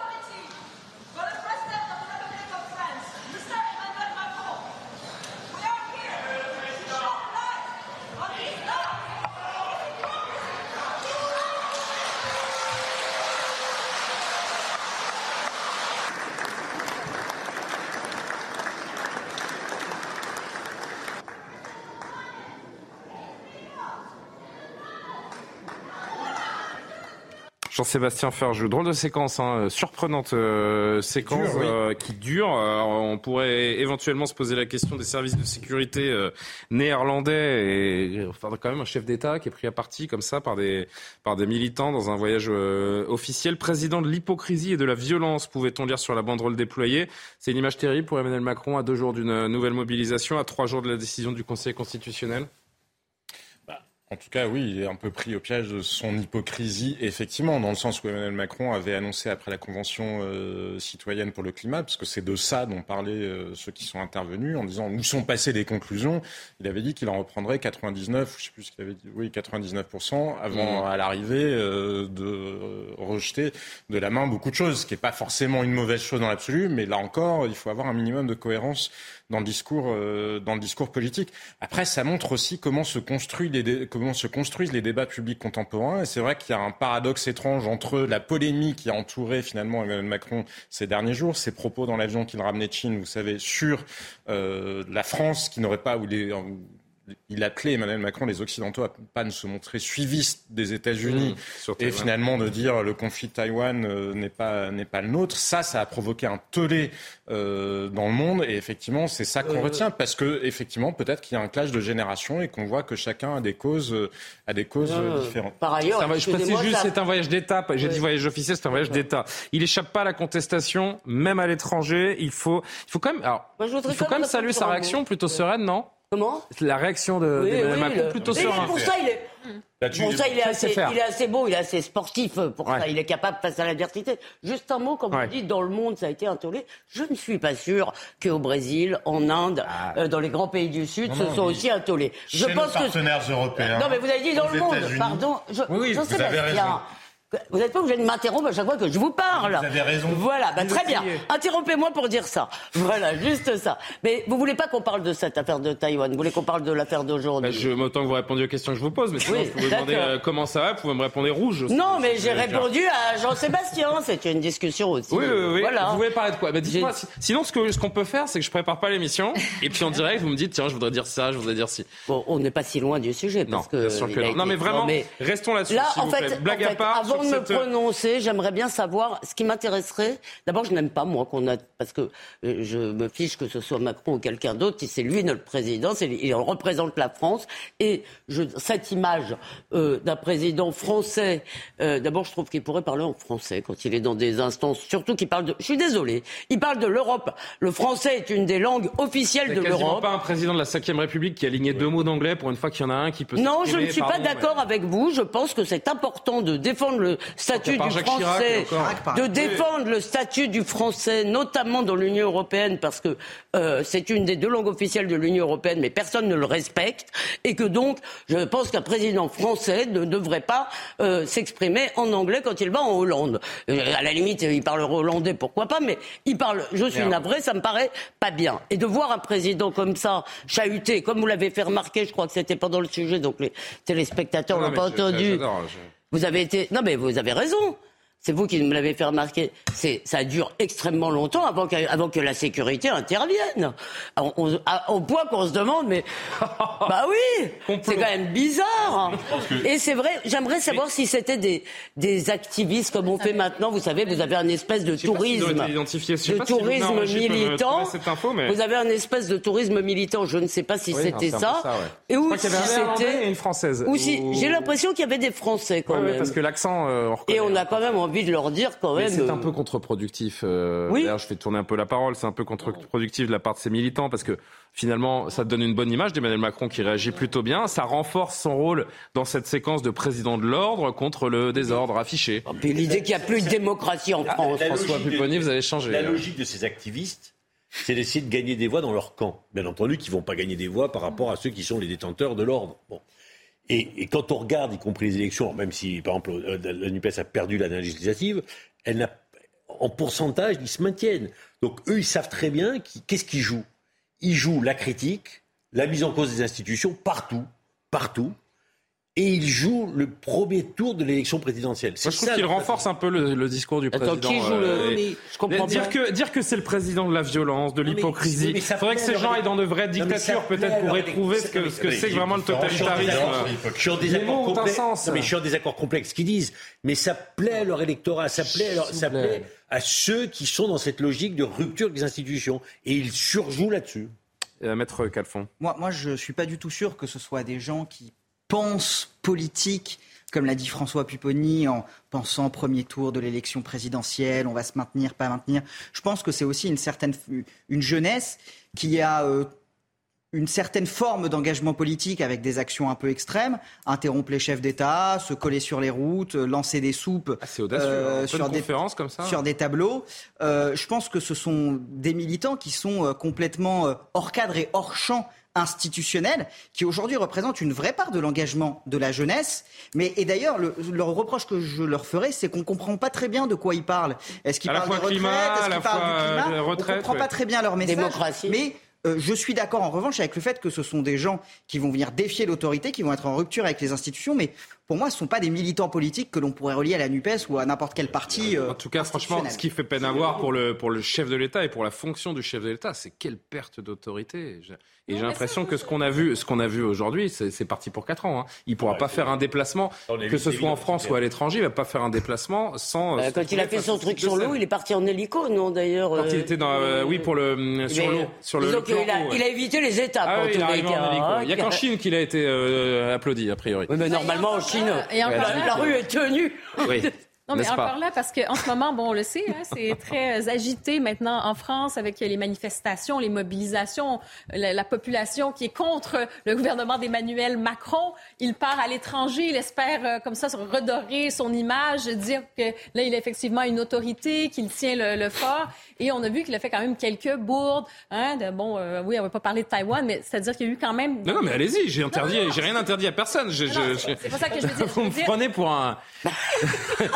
On n'a pas le droit de parler de. Mais bien sûr que si, vous avez le droit de parler de Taïwan. Non, mais arrêtez de. C'est la dictature. Je vous ai jamais dit que vous n'aviez pas le droit de parler de Taïwan. C'est juste pas exactement le sujet, mais on peut extrapoler un peu. Pendant deux heures, je veux juste dire que quand il va dans des, dans des voyages, disons, officiels, hein, où là, vraiment, il y a un décorum et tout ça, il a fait quelques bourdes, il a fait des déclarations. Même quand il est parti en Chine avec Mme von der Leyen, eh ben, il semblait pas justement avoir cette espèce d'autonomie, de souveraineté euh, en lien avec la France. Il, hein, il avait l'air quand même, ah, ben, besoin d'aller avec Mme von der Leyen.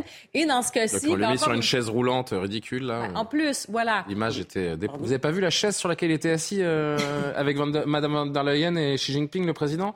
On lui a mis une chaise à, roulette trop grande, un peu instable. Il était au bord. Enfin, l'image était non, mais ça, déplorable. Ça, à l'image. Dans ce ça fait penser à ce qui s'était passé avec chez... On voit plus des militants un peu qui vont avec euh, des, des, coups d'éclat, un peu de, vous savez, euh, ces militants environnementaux et tout ça. Donc, dans ce cas-ci, au contraire, je pense qu'il s'en est quand même plutôt bien tiré. Après, ça va être la répétition. Combien de fois est-ce qu'à chaque fois qu'il va se déplacer maintenant, ça va être... Ah, dans tous les cas, là où ils ont réussi leur coup, pardon, ça, ça va devenir Là où ils ont réussi leur coup, c'est qu'on ne parle pas du tout du fond absurde de son propos sur la souveraineté européenne. Mais c'est ce qu'ils veulent. Et, et de quoi parle-t-on De l'absurdité de leurs propos absurdes sur l'absence de démocratie en France? Oui, mais c'est pour, pour, ça que c'est une structure politique alors ça, qui est là pour déstabiliser les institutions et pour vraiment renverser la table et prendre le pouvoir un jour. Ces gens-là, ils sont dans une logique de prise de pouvoir. Ils sont pas uniquement dans la critique. Ils veulent aller plus loin. Parce regardez, parce que vous avez, si Elisabeth n'avait pas vu l'image, il se peut que beaucoup de nos téléspectateurs ne l'aient pas vu non plus. Je vous parlais de cette table avec euh, Xi Jinping, euh, Lumna qui nous a trouvé. Regardez là, à gauche de l'écran. Il est vraiment oui, vous avez raison. du siège, la, la, la, la, chaise à roulettes du vieux bureau de papa. Alors c'est dommage qu'on ait perdu le plan, mais bon, il est vraiment. Non, non, mais il est un peu bas aussi. La chaise, c'est humiliant. Il a humilié. franchement, je pense que c'est une tentative d'humiliation de Xi Jinping, en tout cas des autorités chinoises. Attendez, vous, avez vu le siège En tout cas, la table, ça fait forcément référence à celle de Poutine. Aussi. Les Chinois sont oui, très à 25 dans mètres la de communication dans ce genre de Merci à la régie pour cette Mais sur l'hypocrisie, je voulais juste dire un mot. Ceux qui sont hypocrites aussi, ce sont ceux qui l'interrompent justement parce qu'ils sont les premiers à vouloir s'asseoir sur la démocratie. à partir du moment où ils n'obtiennent pas par la voie des urnes ce qui leur convient Exactement. pour la planète, ils pensent qu'ils vont l'obtenir de cette manière-là. Et pour le coup, Et la réalité, c'est hein. quoi La réalité, c'est qu'en 2022, la France a tenu ses objectifs de réduction de CO2. Alors on peut dire ça n'est pas assez. Oui, un défi climatique auquel il faut faire face, mais ça doit s'articuler. Mais c'est surtout sur les, les retraites et le. Aussi longtemps qu'on est dans une démocratie, ça doit s'articuler avec un certain nombre d'autres enjeux qui peuvent être économiques et sociaux, principalement sociaux, peut-être encore plus euh, qu'économiques. Et ces gens-là sont dans l'hypocrisie parce qu'à la fois ils lui reprochent de ne pas être dans la démocratie, mais finalement eux-mêmes le sont encore moins parce Justement. que Emmanuel Macron au moins, il s'est présenté à une élection et il a été élu. Le processus démocratique, parlons-en, il se poursuit. Donc J-3, l'avis, l'avis du Conseil constitutionnel sur la réforme des retraites est attendu vendredi en fin de journée. Il va certainement donc rythmer la vie politique des prochains mois ainsi que la suite du, du quinquennat. À quoi faut-il s'attendre en 1 minute 10 Thomas Bonnet nous dit tout. Ils sont neufs et le sort de la réforme des retraites est entre leurs mains. Le Conseil constitutionnel se prononce vendredi et trois scénarios sont envisageables. Les sages peuvent censurer une partie ou l'intégralité du texte. Ils peuvent aussi décider que le texte est parfaitement constitutionnel et donc le valider intégralement. Parmi les mesures qui pourraient être retoquées, il y a l'index senior qui oblige les entreprises à déclarer les salariés âgés de plus de 55 ans. Le Conseil constitutionnel pourrait ainsi estimer qu'il s'agit d'un cavalier législatif qui n'a pas sa place dans un projet de loi rectificatif du budget de la sécurité sociale. Pour Stanislas François, avocat en droit public, ce n'est pas tant le fond que la méthode utilisée par le gouvernement qui pourrait être retoquée.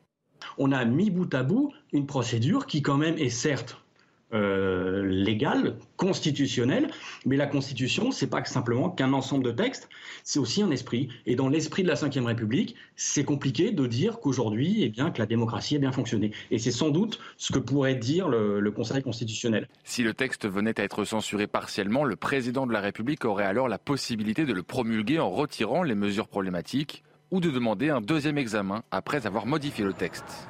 Pour les autres scénarios, le destin serait plus limpide. Si aucune censure n'est faite, alors le texte sera promulgué tel quel. Si en revanche la censure est totale, le projet de réforme des retraites serait jeté à la poubelle. François Pupponi, je rappelle ce livre parce qu'on est encore en plein dans le sujet. La gauche en perdition, disponible à partir de demain. J'ai pas dit les éditions, les éditions du CERF. Euh, cette décision, elle va calmer le GE. Euh, elle sera acceptée par tout le monde? Suivez mon regard. Non, elle ne sera pas acceptée par. S'il n'y a pas censure, elle ne sera pas acceptée par euh, la gauche l'extrême gauche. S'il y censure partielle même s'il y a censure partielle, parce qu'ils diront, mais c'est des, vous savez, ils ont été nommés par Macron, c'est les gens qui sont derrière lui, c'est ses copains, c'est Fabius, ok. Donc, vous parlez de qui, là, de la CGT, plutôt? De la oui, CGT, de, de la NUPES, etc. Oui, ils, ils ne reconnaîtront pas Berger. Ah non, non, non, Berger, pas, pas. Ils ne reconnaîtront pas le, le fonctionnement normal de nos institutions, puisqu'ils n'ont pas reconnu... Mais qu'est-ce qui est légitime pour LFI, en fait? C'est le Conseil Rien, constitutionnel ils aussi sont dans une démarche, tous les moyens sont bons pour arriver à la révolution. Ils considèrent que nos institutions ne sont pas légitimes. Il a dit nous avons perdu dans l'hémicycle, nous gagnerons dans la rue. Donc il considère que c'est la rue qui doit prendre le pouvoir. Donc c'est clair dans sa, dans, dans, dans sa, manière de voir les choses. Après, le Conseil constitutionnel, compliqué. Hein oui. S'il regarde les, les, les, les, procédures appliquées, il doit censurer le texte. Parce que, mis bout à bout, c'est quand même borderline. Ah ouais. S'il considère que les procédures ont été bien appliquées, il peut censurer deux, trois mesures dans le texte. Et je pense que c'est ce qu'il fera. Mais moi, j'ai le sentiment que le président Macron, c'est ce qu'il attend quelque part, en disant, moi, je respecte les institutions, et même s'il y a censure, ben, c'est le fonctionnement démocratique de l'institution. Est-ce que c'est pas ce qu'il attend? C'est une question que je posais hier soir, et on m'a un peu rayonné. Mais, mais, entendu, mais je, je, je, suis entendu, intimement convaincu suis que le président de la République, au fond de lui, Absolument. attend secrètement que le texte soit censuré totalement pour totalement. Partiellement, mais ce qui lui permettra non, de dire, attendez. moi, je respecte les institutions Mmh. Pardon, mais. Ce qui permettra de... J'arrive, Elisabeth. Vous êtes la prochaine à prendre la parole. Je voudrais juste que vous voyez cet échange euh, entre Raquel Garrido, la députée LFI, et le ministre du Travail Olivier Dussopt aujourd'hui à l'Assemblée nationale à propos de ce rendez-vous de vendredi. Donc. Les décisions du Conseil constitutionnel ne sont pas susceptibles de recours. Mais tenez-vous-le pour dit, quelle que soit la décision du Conseil constitutionnel, il n'y aura pas de guérison sans retrait de la loi. J'ai la grande chance de siéger dans cet hémicycle depuis 2007. Et euh, depuis 2007, je n'ai jamais, jamais entendu un parlementaire préjuger, comme vous l'avez fait, d'une décision du Conseil constitutionnel. Jamais. Je n'ai jamais vu un parlementaire, je n'ai jamais entendu un parlementaire remettre en cause par avance la légitimité d'une décision. La réalité, Madame la députée, c'est que vous cherchez, comme depuis le début du débat sur les retraites, à délégitimer les institutions. En fait, pour LFI, il n'y a que la foule qui est légitime. Mais moi, bah, Attends, pardon, tu t'appelles pas Elisabeth Lévy, toi? Non, mais j'ai pas donné de nom. c'est vrai. Vous m'aviez dit que j'aurais la prochaine à, parler. Quel temps de faire à se demander qui parle ou qui ne parle pas. Non, non, mais d'abord, euh, si vous voulez, LFI dit que de toute façon, la loi n'est pas légitime, y compris une loi votée, promulguée, etc. Donc, effectivement, euh, c'est grave si on prend au sérieux ce que ces gens disent. Et finalement, j'ai l'impression qu'ils continuent à se décrédibiliser malgré tout, y compris au sein de la NUPES. Et d'ailleurs, vous en avez parlé, mais peut-être je suis trop optimiste. Euh, mais moi, ce qui me frappe, si vous voulez, c'est que tout le monde nous dit attention, le, le, Conseil constitutionnel fait du droit. C'est tout comme s'il y avait une seule interprétation du droit. Or, en même temps, tout le monde se comporte comme si le Conseil constitutionnel était un organe politique qui allait agir politiquement. Et juste, dernière chose, je termine sur une chose. Je ne crois pas du tout, pour répondre à votre question, que ah, ça rendra service à Emmanuel Macron si la loi est complètement censurée, parce que ça voudra dire d'abord qu'on vient de subir six mois de bazar, pour, le, pour, être poli, tout ça pour ça. Deuxièmement, qu'ils ont fait un très mauvais choix. Est-ce que c'est pas sa seule planche de salut Moi, c'est ce que je me bah, dis, en fait. Bah, Est-ce que c'est pas son seul moyen de vivre quatre années constructives, en fait Mais ce ne euh sera pas. Si ça se passe comme ça, de quelque façon, si ça se passe comme ça, ces quatre années, son quinquennat est mort de toute façon. Le type réussit pas à faire passer une seule loi. Il prend le mauvais véhicule. Oui, dans tous les cas, c'est mort, en fait. C'est euh, perdant-perdant. Euh, Maître Calfon. Le, le, souci de cette décision, c'est que de toute façon, le Conseil constitutionnel est un organe mal né. Donc à chaque fois prend une décision un petit peu polémique, on, lui, on va lui rétorquer cette mauvaise naissance. Pourquoi est-ce que c'est un organe mal né? Parce qu'on l'a conçu comme un organe juridictionnel, mais en réalité c'est un organe politique. Les choix des personnes qui le composent sont des choix politiques et les personnes qui le composent sont eux-mêmes des politiques. Par exemple, il n'y a absolument aucune obligation pour intégrer le Conseil constitutionnel d'avoir une formation juridique. Euh, dans un certain nombre de pays, dans la plupart des pays, ce sont de véritables cours constitutionnels avec des juges. On aime ou on n'aime pas, mais ce sont des organes qui se pensent comme des organes des juges juridictionnels. la Cour d'Allemagne, c'est des, juges. La Cour de Karlsruhe, c'est des juges. Là, ce sont des politiques. Donc, on va évidemment, et c'est ce que fait Raquel Garrido, pas que des politiques. En, général, des juristes.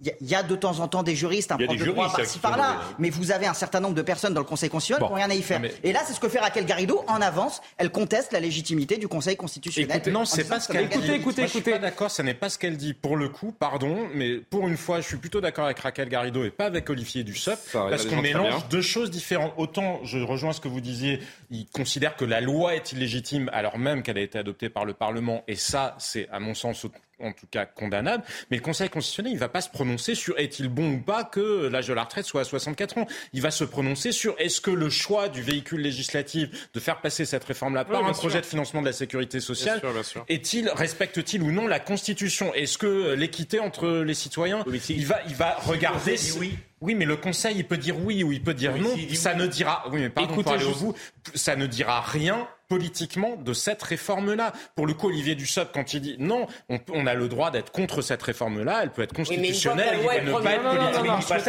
À moi, à moi, à moi. Dussopt, il dit, j'accepterai hein. la décision du Conseil. Ce que Garrido dit, si non, non, non, Jean-Sébastien, si vous m'aimez un peu, vous arrêtez. Mais pas en, Garrido en soi la décision. Je n'accepterai pas la décision. Donc vous m'aimez pas. Écoutez Marine Le Pen qui rencontrait, euh, comme les autres chefs de parti, la, Première ministre cette semaine. Et pour Marine Le Pen, c'était donc cet après-midi. Je veux dire, ce 49-3 restera un véritable, un véritable traumatisme, en ce sens que le sentiment qui a été perçu pas seulement par nous, représentants du peuple français, mais par le peuple français lui-même, c'est que euh, le, jeu démocratique a été euh, effondré, en réalité. Euh, cette réforme n'aurait pas dû passer. Les représentants du peuple français s'apprêtaient à ne pas voter cette réforme, à rejeter cette réforme.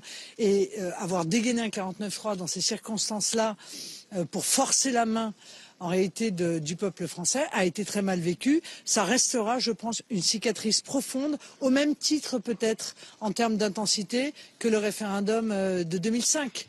Vous voyez, il y a des marqueurs comme ça euh, qui font qu'une partie de plus en plus importante des Français ont le sentiment qu'il n'y a plus un fonctionnement démocratique euh, correct dans notre pays. C'est un marqueur, euh, cette façon de, faire passer cette, cette, réforme des retraites. Il y a une autre demande d'exercice de la démocratie et c'est passé, c'est tombé sur la réforme des retraites, François oui. Ça va marquer un tournant. Mmh. Moi, j'en ai beaucoup parlé avec des, députés de la majorité. Ils étaient plutôt sur une position allons au vote. Et si on est battu, tant pis. C'est le fonctionnement normal des institutions. Acceptons-le. Donc, c'est d'autres manières de faire de la politique et de respecter les institutions. Et le choix qui a été fait par le président de la République, c'est de dire non, on va au 49.3, c'est constitutionnel, on utilise la Constitution et on passe en force. Voilà. Donc effectivement, se sont joués, c'est joué à ce, moment-là deux conceptions de la manière dont on doit faire. Ça aurait probablement une résonance différente s'il n'y avait pas eu l'intersyndical, parce que là, c'est bien toute l'ambiguïté du propos qu'on était en train d'avoir avant. Est-ce qu'on parle d'un conflit politique et social, ou est-ce qu'on parle de quelque chose finalement de l'ordre institutionnel ou juridique? Est-ce que véritablement on a respecté euh, la démocratie dans son esprit comme dans sa forme? C'est un conflit social. C'est un conflit social, et quand on a un corps social qui a 80 93% des actifs qui sont contre une réforme, on est au-delà de la question stricto sensu juridique ou, ou de la manière, parce que le 49.3, la CSG a été adoptée euh, avec une seule voix. Euh, la République même, l'amendement Vallon, a été voté avec une seule voix d'avance, 273 voix contre 270. On ne va pas commencer à remettre en cause la loi de la majorité. Le sujet, c'est que là, on est sur autre chose et qu'Emmanuel Macron ne sait pas entendre. Jamais un mot. L'intensité de ce conflit social-là donne une autre réalité intéressant en fait parce que ah, la question. Elle a décidé. Allez-y, Elisabeth. La, question que la question qui se pose, c'est est-ce que le président légitimement élu, en ayant annoncé cette réforme, devait céder parce que 80% des actifs euh, étaient contre? La question est. Et accessoirement une majorité de députés. La question est légitime. Moi, je suis d'accord avec vous. Hein. Ils auraient dû aller au vote. Ils auraient dû aller au vote. En plus, la trouille fait souvent, parce que les gens euh, parlent beaucoup, mais la trouille de la hein. dissolution fait aussi beaucoup de. Pour euh, rendre les gens beaucoup plus, euh, comment dire, dociles, je veux dire. Et ils avaient une majorité. La majorité était à quatre voix. Bon. Pardon, il veut qu'on s'arrête, pardon. Bah, C'était un mot, vous en avez fait 27. Euh... En même temps, si je parle par mot tout seul, quelqu'un qui a donné. Non, je, je, vous taquine, Elisabeth, qui aime bien, qui aime bien, châtie bien. Euh, qui donne son avis aujourd'hui et donne euh, une sorte de leçon euh, à Emmanuel Macron? Dominique Strauss-Kahn. Ça fait un moment qu'on n'avait pas entendu parler. Je sais pas, la dernière sortie publique de ministre Strauss-Kahn, vous savez quand elle remonte Ça fait un moment, hein, ça, fait, années, ça fait quelques années. Dominique Strauss-Kahn publie un texte sur Internet euh, aujourd'hui, même en fin de journée, euh, tout à l'heure.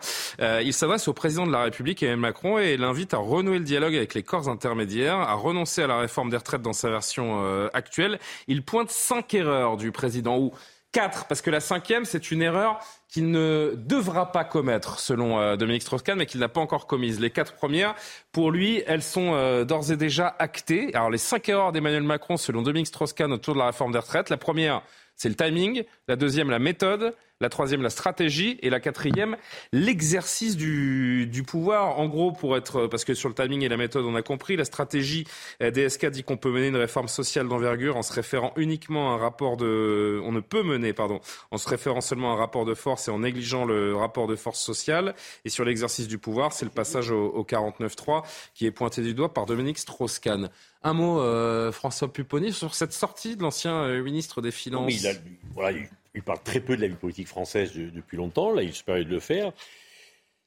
Dominique Social a longtemps rêvé d'une social-démocratie. Mhm. Le champ de la social-démocratie, il considère là que, que l'exercice du pouvoir Emmanuel Macron n'est pas cette social-démocratie. Justement, de faire avancer socialement notre pays tout en respectant le fonctionnement de la démocratie, en écoutant les corps intermédiaires.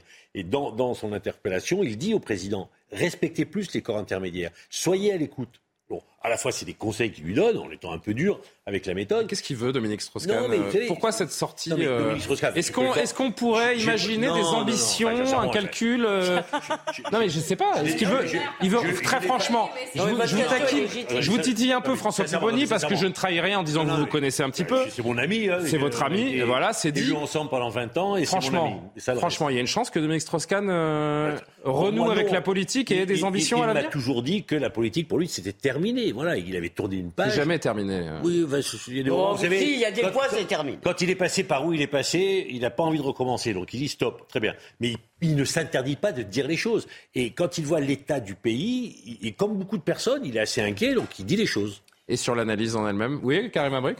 Non, mais vous me permettrez, euh, mon, mon, regard nord-américain ici, moi, je trouve eh ça ben, complètement lunaire. Je me dis, Pourquoi? mais qui, je me dis, qui veut vraiment euh, son, opinion là-dessus? Je trouve ça très drôle. Ben, ça, reste un, ça reste un brillant économiste, hein, et un homme qui a été présidentiable. Euh, c'est pas n'importe qui au-delà de. Tant mieux, tant mieux, c'est parfait, on peut en discuter. Je la partage pas, mais elle m'intéresse. Intellectuellement, économiquement, c'est une référence. Quand on parle de, timing, de stratège et de. Moi, je me dis, ah, d'accord, est-ce qu'il se base sur sa propre expérience, sur ce qu'il a retenu de, de, de, ses péripéties? Je, je ne sais pas. Donc, c'est quand même intéressant de savoir effectivement pourquoi il pose la question maintenant. Et euh, Emmanuel Macron, qui va-t-il faire de ces fameux euh, conseils? Euh, Je ne sais pas. Vous pourriez nous bah, Écoutez, honnêtement, nous, on donne notre avis sur la réforme des retraites et sur la méthode d'Emmanuel Macron. Dominique Strauss-Kahn bah, me paraît assez légitime pour donner un point de vue, même si en l'occurrence, je pense qu'il est très sévère euh, Qu'est-ce que vous en dites des quatre erreurs pointées par Dominique Strauss-Kahn bah, Si vous voulez, euh, alors il a pas tort, hein, franchement. Euh. Ce que, je, critiquerais dans sa façon de le dire, c'est qu'une fois que vous arrivez après la bataille, c'est facile de dire que de A à Z tout a été faux, puisqu'on voit bien comment ça, on voit bien comment ça a tourné. je vous dis, ça pose. Moi, je pense qu'on revient toujours sur la question de fond. Est-ce que un gouvernement si vous voulez, peut œuvrer, peut gouverner contre l'assentiment d'une grande partie, d'une majorité de la population, même s'il a été élu légitimement. C'est ça le problème. Le problème qui est posé est le fonctionnement de la démocratie représentative. aussi, c'est sur la réforme systémique. Ah oui, alors sur le fond de la réforme, mais je ne l'ai pas lu, le papier. Se battre pour l'âge légal, ça n'a pas de sens. Ce qu'il fallait faire, c'est la grande réforme systémique qui a été abandonnée lors du premier quinquennat. Mais en fait, sur ces plateaux, on disait tous qu'on n'y comprenait rien hein, au moment de la réforme systémique. Mais, je ne sais pas si vous vous rappelez la réforme à poids, on s'arrachait les cheveux. Hein. Mais même après, hein, avant qu'on ait euh, les différentes explications. C'était surtout qu'on a vu qu'on nous disait une chose et que c'était un peu le contraire sur les, même avec la réforme euh, présentée en janvier. Euh, un mot sur cette sortie de Dominique Strauss-Kahn, DSK, le retour? Non, mais je crois pas. Je pense que François Pupponi l'a Ah, mais on peut être surpris. Hein. Parti, oui, certainement, mais je pense qu'il est parti euh, ailleurs. Après, on est dans l'attente de la décision du Conseil constitutionnel. Donc, comme on est dans une économie du divertissement, chacun y va de son truc et on meuble. personne n'a demandé à Dominique Strauss-Kahn de donner son avis. Hein. Il l'a fait de son plein gré. Peut-être qu'il avait envie qu'on reparle de lui et donner. Parce que moi, ce qui m'a paru intéressant, c'est pas tant ces erreurs-là qui ont été largement pointées par. il prend un risque parce que quand on parle de le reste, sont justes parce que c'est ce que je vous disais tout à l'heure. On peut l'analyser par la légitimité de l'élection d'Emmanuel Macron ou la légitimité de la loi de la majorité à l'Assemblée nationale, ou considérer qu'il y a un conflit politique et social mmh. qui fracture le contrat social mais dans ce qu'il dit, lui, oui, il parle de la réforme systémique, sauf que pour le coup, quand il dit il n'y a pas un pays qui n'a pas d'âge légal quand même, parce qu'il faut quand même rappeler quelque chose, et ça n'a pas beaucoup été dit, et c'est là où on voit à quel point le gouvernement s'est planté, c'est que si vous ne mettez pas de mesures d'âge légal, c'est au détriment des plus pauvres. Pourquoi? Parce que les plus pauvres, justement, ils sont déjà obligés de travailler plus longtemps. Personne n'a dit qu'il fallait pas d'âge légal. C'est juste que les gens ne sont pas d'accord sur euh, l'âge défini. Oui, mais, si vous... La réforme oui, mais... l'âge légal, vraiment. Julien, l'arbitrage, c'est si vous le laissez à 62 ans, vous mettez plus d'années de cotisation. Et si vous mettez plus d'années de cotisation pour des gens qui ont été au chômage, qui ont eu des carrières hachées, des carrières fracturées, ça veut dire que eux, ils sont de toute façon obligés d'aller non pas à 64, mais à 67 au moment où la décote est annulée. Excellente réforme. Comment? Excellente réforme alors. Non, parce qu'elle manque d'ambition, que justement, elle ne, elle, bref, il y avait beaucoup de choses, mais on va pas, on va pas le refaire. en revanche, oubliez l'âge légal. J'ai connu Dominique Strauss-Kahn plus inspiré sur. en plus, bon, je pensais pas qu'on. Non, mais j'étais, j'étais surpris. Hein, de... Vous savez de quel œil le, chef de l'État peut, peut voir les, des, recommandations, des analyses signées Dominique Strauss-Kahn? Le chef de l'État, il est dans sa logique et sincèrement. Euh, par le principal, pas, Nicolas Sarkozy? Ça l'empêche pas d'avancer. Non, ça l'empêche pas de voyager, surtout. Vous connaissez donc, il a envie de revenir dans l'œil du public, ah il veut attirer la lumière, il veut être à partir du débat public. Non, mais, c'est quand même C'est quelqu'un qui, qui conseille beaucoup de gouvernements dans le monde Voilà. Ça reste un homme d'influence. C'est un homme hein, d'influence. et, quand il voit il n'a pas disparu des radars. Il a, été présidentiable, il devait être candidat à une présidentielle. Donc il, connaît son il, il, connaît son pays, il avait envie d'être candidat à la présidentielle pour son pays. Et quand il voit son pays dans cet état-là, il a envie un peu de s'exprimer. comme, comme, beaucoup d'entre nous Par ailleurs, François Pupponi, précisément par rapport à ses clients puissants, les gouvernements, les institutions publiques, parapubliques d'un certain nombre de pays, c'est assez. Quoi, il est téléguidé Comment Vous dites qu'il est téléguidé euh Non, pas du tout. Pas du tout, c'est pas du tout ça que je dis. Mais, il y a beaucoup de gens. Par rapport à ses clients, c'est une bonne chose d'avoir un bon texte qui est commenté ah par d'éminents commentateurs au, sur le plateau. Bienvenue dans l'ère de la communication. Non, mais il y a, beaucoup, il y a beaucoup de gens à l'étranger qui demandent ce qui se passe en France, qui ne comprennent pas. Et lui, il explique Et là, il vient d'expliquer au monde ce qui se passe en France. Alors, je sais pas, en fait, comme je l'ai pas lu, est-ce qu'il explique vraiment ce qui se passe Eh ben, vous lirez.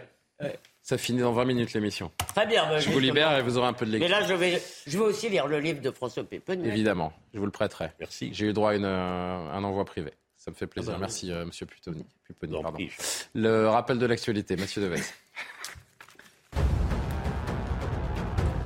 La circulation des trains sera à nouveau perturbée jeudi. Ce sera la douzième journée de mobilisation contre la réforme des retraites. La SNCF prévoit en moyenne 4 TGV sur 5, 3 TER sur 5, aucun train de nuit et seulement un intercité sur 5. Les circulations en Eurostar et Thalys seront en revanche quasi normales. Eux aussi sont en grève au Royaume-Uni. Des milliers de jeunes médecins ont débuté un mouvement de 4 jours. 350 000 rendez-vous pourraient être reportés. En pleine crise du coût de la vie, les internes réclament de meilleurs salaires. Alors que l'inflation a dépassé les 10% en février, ils disent avoir perdu 26% de rémunération depuis 2008. Vous l'avez peut-être suivi sur Canal Plus Foot en quart de finale de Ligue des Champions. Manchester City surclasse à domicile le Bayern Munich. Une victoire 3-0 et quel premier but de Rodri. Une frappe magistrale et enroulée du pied gauche qui vient nettoyer la lucarne. En deuxième mi-temps, Bernardo Silva fait le break de la tête après une passe d'Aland. Le Norvégien se transforme ensuite en, en buteur pour inscrire le troisième et dernier but. Son 45e déjà cette saison avec cette reprise du pied droit. Match retour le 19 avril à Munich. Oh là là, Bien sûr. Ah, City qui frappe un grand coup, qui, comme, euh, comme on dit dans le jargon, a un pied et quatre orteils. Donc en, demi-finale de la Champions. Pardon? Un pied Ah oui. Un pied et quatre orteils, c'est comme si c'était fait. Mais c'est pas encore fait officiellement. Vous avez compris Quoique, l'histoire récente nous a montré que le remontada existait dans le football aussi. Fin de la parenthèse, 23h euh, quasi 30 sur l'antenne de CNews, le Sénat qui euh, examine depuis aujourd'hui une proposition de loi LR sur euh, l'école qui comporte de quelques mesures clivantes. Un axe de cette proposition de loi intitulée Laïcité et vivre ensemble remet sur la table la question du voile en proposant à nouveau d'interdire le port de signes de tenue religieuse ostentatoire aux parents accompagnant les sorties scolaires. Le texte qui entend également imposer le port de l'uniforme pour les élèves de classe de primaire, collège, lycée, des établissements publics et privés sous contrat. Yohann Usaï était au Sénat aujourd'hui. Il nous récapitule tout ça. La proposition de loi des Républicains part d'abord d'un premier constat simple. Le niveau des élèves en France n'est pas à la hauteur malgré un effort budgétaire important. Pire, la France décroche dans les classements internationaux. Le texte des Républicains propose donc d'abord de revoir fondamentalement la formation des professeurs des écoles et de créer un service public de soutien scolaire pour renforcer ce soutien scolaire en dehors donc des heures de cours. Deuxième constat fait par les Républicains, l'entrisme religieux est en train de gagner nos écoles, collèges, lycées et universités face à ce problème qui prend de l'importance donc et qui laisse bien souvent les professeurs seuls face à leurs responsabilités.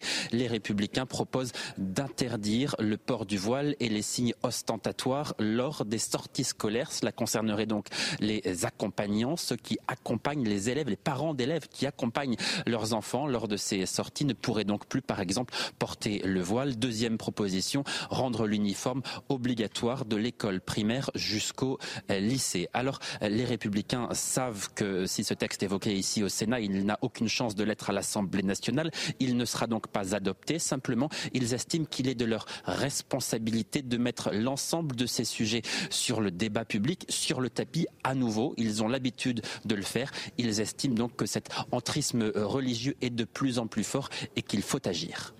La tentation de l'uniforme à l'école, c'est pas comme si c'était la première fois qu'on en parlait. Hein. C'est un peu le, le, serpent de mer. Il y a une personne sur ce plateau qui a fait sa scolarité en uniforme. Elle était au Québec. C'est peut-être pour ça euh, également. C'est un, c'est un plus pour euh, le vivre ensemble. Vous avez l'impression que le fait d'avoir porté un, un, uniforme a suffi à, à balayer les, les, différences, à régler les, les différents problèmes. Alors, le, le, le Canada n'est pas un pays laïque, que je sache, mais... Euh... Non, et ce n'est pas obligatoire aussi. C'était une école privée. Il y a plusieurs écoles comme ça qui, qui l'autorisaient. Euh, ça reste quand même un choix selon les établissements, parce que je sais qu'il y a d'autres types d'établissements aussi qui peuvent décider euh, oui ou non s'il porte l'uniforme. Est-ce que dans votre cas, ça a créé un esprit d'établissement, une appartenance sincèrement, du collège Moi, j'ai beaucoup aimé ça. Ouais. Je pense qu'aujourd'hui, ça peut sembler un peu anachronique, on est moins là, je le comprends, hein, la liberté de choix et tout ça. Bon, je, je respecte ça. Cela dit, les points positifs pour moi, euh, je pense qu'effectivement, le matin, tu ne te, poses pas la question, tu t'habilles. Ça gomme un peu les différences économiques, même si ça ne les abolit pas, parce qu'il y a toujours une façon de distinguer euh, s'il y a quelqu'un qui est plus riche qu'un autre ou quoi que ce soit. Évidemment, hein, la, maison, les chaussures, il y a quand même des accessoires comme ça. Mais quand même, ça les gomme sacs, un peu. les sacs. À... Oui, c'est ça. Mais ça, gomme quand même cet aspect-là, euh, je vous dirais. c'est beaucoup plus facile. Et même, je vous dirais, pour les parents aussi, cette course aux marques, parce que moi, déjà, à l'époque, il y avait ça, hein, les, marques. Euh, toutes ces choses-là. Donc, je pense qu'effectivement, moi, j'ai beaucoup. Mais le problème, c'est que là, c'est censé. Non, mais pour le, si cette proposition de loi, euh, en effet, il y a ce côté euh, abolir les, les, différences sociales, etc. mais on va pas se mentir. Exactement. On va pas se mentir. Cette proposition de loi LR, c'est une réponse voulue aux abayas, aux camis qui surgissent de plus en plus dans les établissements scolaires. Alors, maître Calfon et, François Pupponi. De restreindre nos libertés parce qu'on n'est pas capable de gérer les assauts un peu hypocrite, dans notre pays, ça veut dire qu'on a perdu. Et vous avez rien d'autre à dire. un uniforme. Moi, je pense qu'il faut quand même être ferme si on décide que la laïcité est importante dans les écoles, qu'on met, qu'on est contre les signes euh, religieux ostentatoires ou quoi que ce soit dans les écoles. C'est pas qu'on est contre. Mais est-ce bien utile La question, c'est. C'est interdit. Mais mon point, c'est pas parce que vous François Pupponi, est-ce bien utile certaines personnes d'arriver avec des symboles, des signes. J'ai l'impression que de la part de la part des LR, c'est plus une histoire de nostalgie qu'une baguette magique pour supprimer les revendications religieuses. Hein. Et sincèrement, le port des signes religieux à l'école publique n'est plus un sujet quasiment plus de sujet. Pas tout à fait vrai, François. Comment ça, Depuis quelques temps, ça revient. C'est plus un sujet. Si, si, depuis quelques temps, je suis ah, désolé. Très peu, très peu. J'ai publié plein de témoignages dans par Causeur. Contre, par contre, le vrai problème de l'école. Non, non, mais pardon, François Pupponi, bien sûr que c'est un sujet tous les mois. Papendier est sur son bureau les chiffres des atteintes à la laïcité et, elles sont en augmentation constante. Qu'il y ait des tentations dans certaines écoles, mais globalement, ces sujets-là sont gérés par établissement scolaire. Je trouve que vous mettez un peu la poussière sous le tapis, là. Non, non, non, non. Le vrai sujet de l'école en France, c'est des écoles privées. C'est que ben, on peut focaliser sur l'école publique en disant c'est scandaleux, il faut le dire, mais dès lors qu'il y a des possibilités de contournement de l'école publique avec des écoles privées et qu'il y a des écoles coraniques qui s'ouvrent tous les jours, tous les jours, avec des réseaux des frères musulmans qui créent des écoles, et là on dit ah bah ça c'est normal, c'est la laïcité. Oui, oui, bah oui. ou pas uniforme, à un moment donné, ligne directrice ah bah c'est ou, c'est tout le monde ou c'est personne? Non mais pardon, pardon, euh, d'abord je ne pense pas qu'on puisse. Il faut contrôler les écoles privées, notamment le, réseau frériste, mais, je ne crois pas qu'il faut rallumer aujourd'hui euh, la guerre sur les écoles privées. il y a beaucoup de. Pardon, excusez-moi. Je vous écoute quand vous parlez. Alors soyez gentils. Soyez gentils. Laissez-moi. Écoutez, soit je m'en vais. non mais, non, mais je veux aller au bout d'une phrase. Vous coupez les gens tout le temps.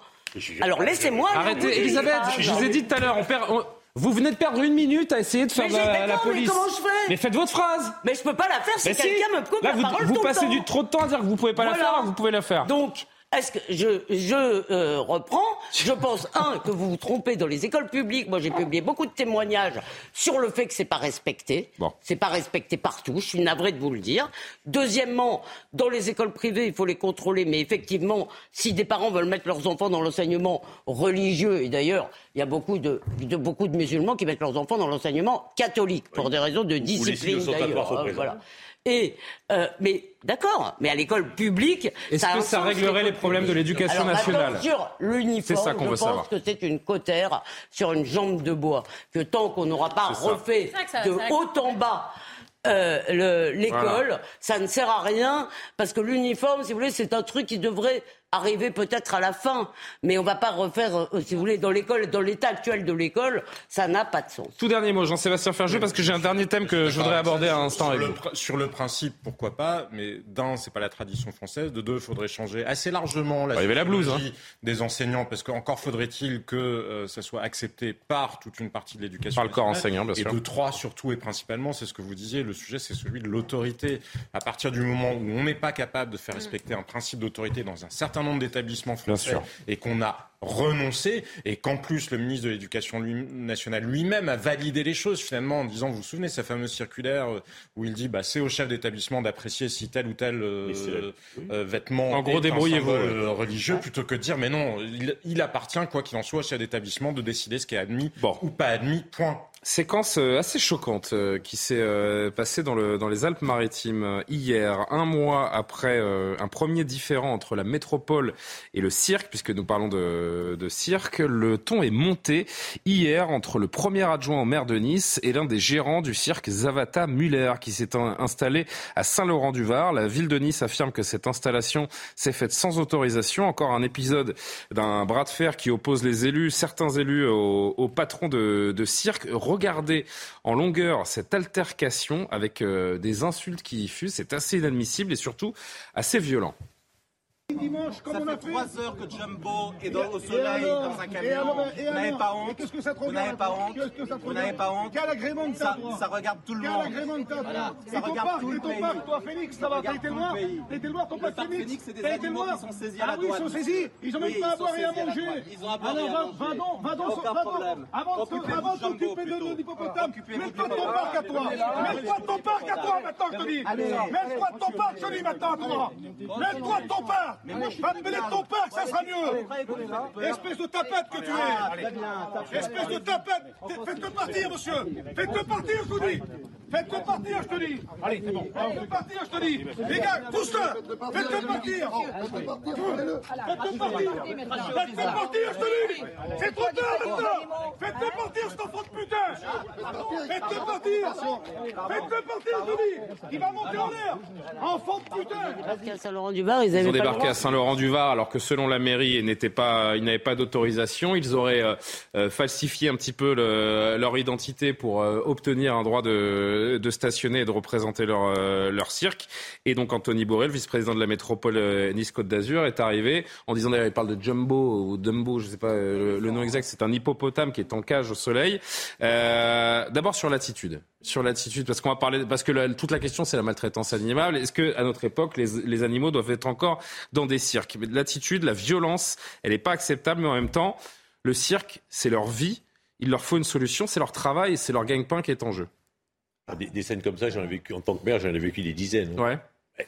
Avec les gens du voyage, c'est souvent dans les mots d'ailleurs, parce qu'après ça se passe bien, on discute ça monte un peu en pression. Ça, ça va très loin. Hein. C'est des propos franchement pas acceptables. Mais, mais sincèrement, enfin, des, scènes comme ça, c'est la vie quotidienne des élus. Hein. Quand vous avez des implantations un peu comme ça, ben après, ils, font les gros bras pour essayer d'impressionner tout le monde. C'est une manière de faire. Je dis pas que c'est bien, attention, mais malheureusement, c'est la vie quotidienne des élus et ça se passe dans plein de villes de France. Alors après, la vraie question, c'est qu'il y a plein de, de maires maintenant qui refusent les cirques et c'est un peu hypocrite parce que là, ce qui est mis euh, en, sur l'arrêté préfectoral, sur l'arrêté préfectoral, c'est la question, c'est euh, hygiène et sécurité. Euh, on ne sait pas si Anthony Boré il vient pour occupation illégale de l'espace ou sur la maltraitance animale, parce qu'il parle de, de, ce fameux hippopotame qui est, qui est en cage. Donc il y a un moment. Et sécurité, ça n'a pas l'air. De... Mais ce que je comprends pas, vous me dites, que beaucoup de maires sont contre les cirques, même sans animaux. Oui. Mais pourquoi? Même sans animaux? Bah, Parce qu'il n'y a pas d'espace, parce que ça pose des dégradations. Non, mais bien sûr, qu'il y a des maires qui refusent l'implantation de cirques dans leur, dans leur commune. Oui, bien sûr. Ah et, le problème des cirques, c'est y compris pour avoir des financements publics, il faut qu'ils aient un nombre de représentations annuelles. Et que si on les empêche de s'implanter, ils n'ont plus de moyens de eh ben, financer. moi, je trouve très, très dommage que euh. le cirque disparaisse. Ah bah, bien sûr. Parce que c'est quand même. Avec ou sans animal? Ah, je suis et je suis partagée. Est-ce que, franchement, je suis partagée. Est-ce qu'un animal sauvage a sa place dans une cage? C'est. Euh, euh, euh, alors, en tous les cas, ceux qui sont aujourd'hui dans des cages, ça ne sert à rien de rêver, de fantasmer qu'on va les renvoyer dans leur habitat bah, naturel. surtout s'ils sont en captivité. Vous les remettez dans leur habitat naturel, ils meurent à l'instant. C'est bien pour hein, ça que je vous le dis. Donc déjà, pour cette génération-là, ça ne sert à rien de dire ceux qui sont en activité, à mon avis, il faut les laisser Parce que je ne crois pas que les gens du cirque détestent leurs animaux. Je crois qu'ils s'en occupent bien. Simplement, vous avez raison c'est pas leur vie naturelle. Donc je, je, suis partagé en fait. Les écolos, de toute façon, les écolos, euh, par définition, ils disent euh, un animal dans un cirque par définition, est maltraité, puisqu'il n'est pas dans son environnement euh, naturel. Même un cheval pour eux. C'est pour ça qu'il y a une. mais c'est très intéressant ce que vous dites, parce que est-ce que le dressage est une maltraitance Et, le, et, ce que vous dites sur les chevaux, ces magnifiques dresseurs de chevaux que, l'on peut voir, Zingaro, ou les, les, les, les grands dresseurs. C'est difficile. La limite, le curseur, en effet, elle est très compliquée. Euh, Maître Calfon là-dessus. Même le droit, il va à tâtons. Avant 2015, les animaux, c'était des meubles. Juridiquement, les animaux étaient considérés comme des meubles avant 2015. C'était le texte.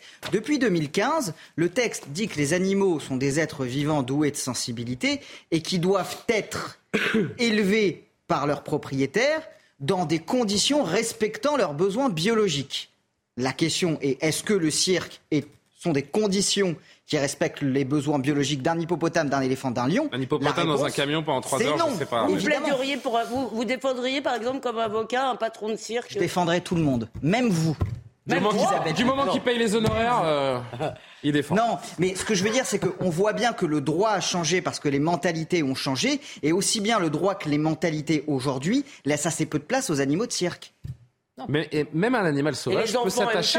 Même un animal sauvage peut s'attacher à un être humain. On peut pas faire n'importe quoi non plus. Et les enfants, les enfants. Non mais je, je vous dis, moi j'ai pas de, j'ai pas d'avis parce que le, je, je, je la, la, limite, la limite, elle est très tenue. Il y avait des animaux sauvages en cage. Non mais dans ce cas-là, il y a plus de zoo, il y a plus de dresseurs de, de chevaux, il y a plus de, il y a plus d'animal de compagnie. Les zoos c'est différent. empêcher. Et un zoo c'est des animaux en cage. Ah, ça dépend. À Lyon, le maire de Lyon voulait interdire les promenades en poney.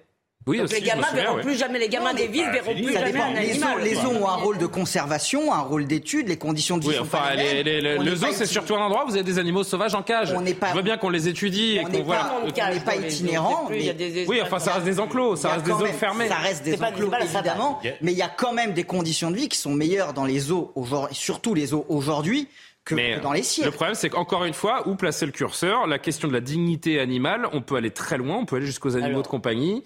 Et euh, bon, la chasse. Non, mais il y a quand même, je pense qu'il y a, une évolution aussi. Hein, la corrida. Dans les cirques de rue, ah, les kermesses. Ben non, mais je veux dire, avant, on voyait quoi? Là, des, euh, les lancers de canons, euh, de, de, nains, des choses comme ça, pardonnez-moi, ah mais il y avait des choses qui étaient, euh, qui étaient indignes. Alors aujourd'hui, on se soucie du bien-être animal. Il y a des évolutions aussi.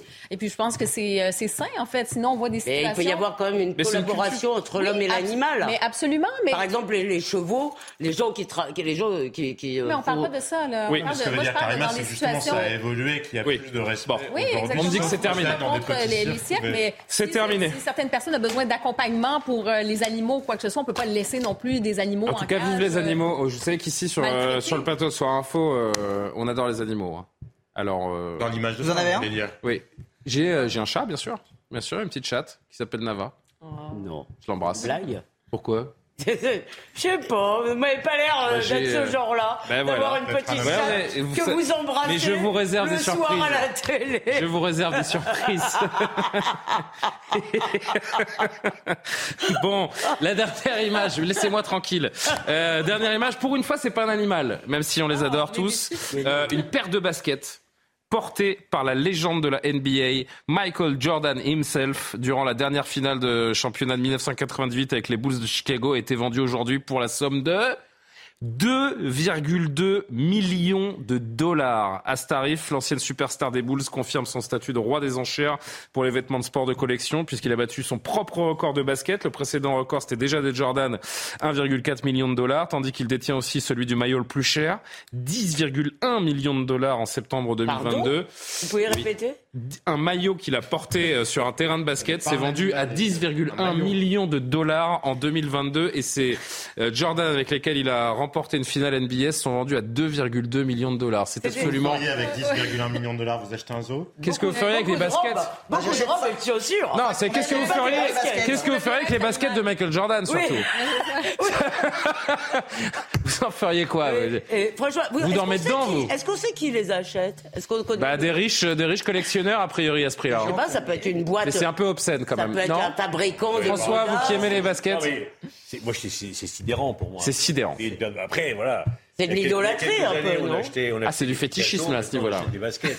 Ouais, ouais, C'est l'offre et la demande. C'est l'offre et la demande. Bah oui, si elles Ah sont bah parties. oui, c'est certes. Bon, bah vive les.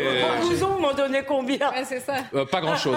Mais- même si vous me le donnez, je pense que vous savez. Il y a des traces d'ADN d'Elisabeth le Si vous me le donnez, je suis pas sûr de le conserver.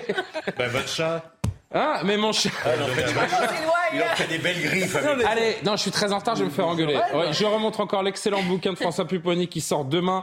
La gauche en perdition aux éditions du, du CERF. Tout ce que François Pupponi pense de sa famille politique, euh, résumé en à peu près 200 pages, n'est-ce pas? Merci les amis, merci à Lumna Daoudi, à Camille Joly qui m'ont aidé à préparer cette émission, l'édition de la nuit avec euh, Augustin Donadieu dans quelques secondes. On se donne rendez-vous demain pour Soir Info. Bonne nuit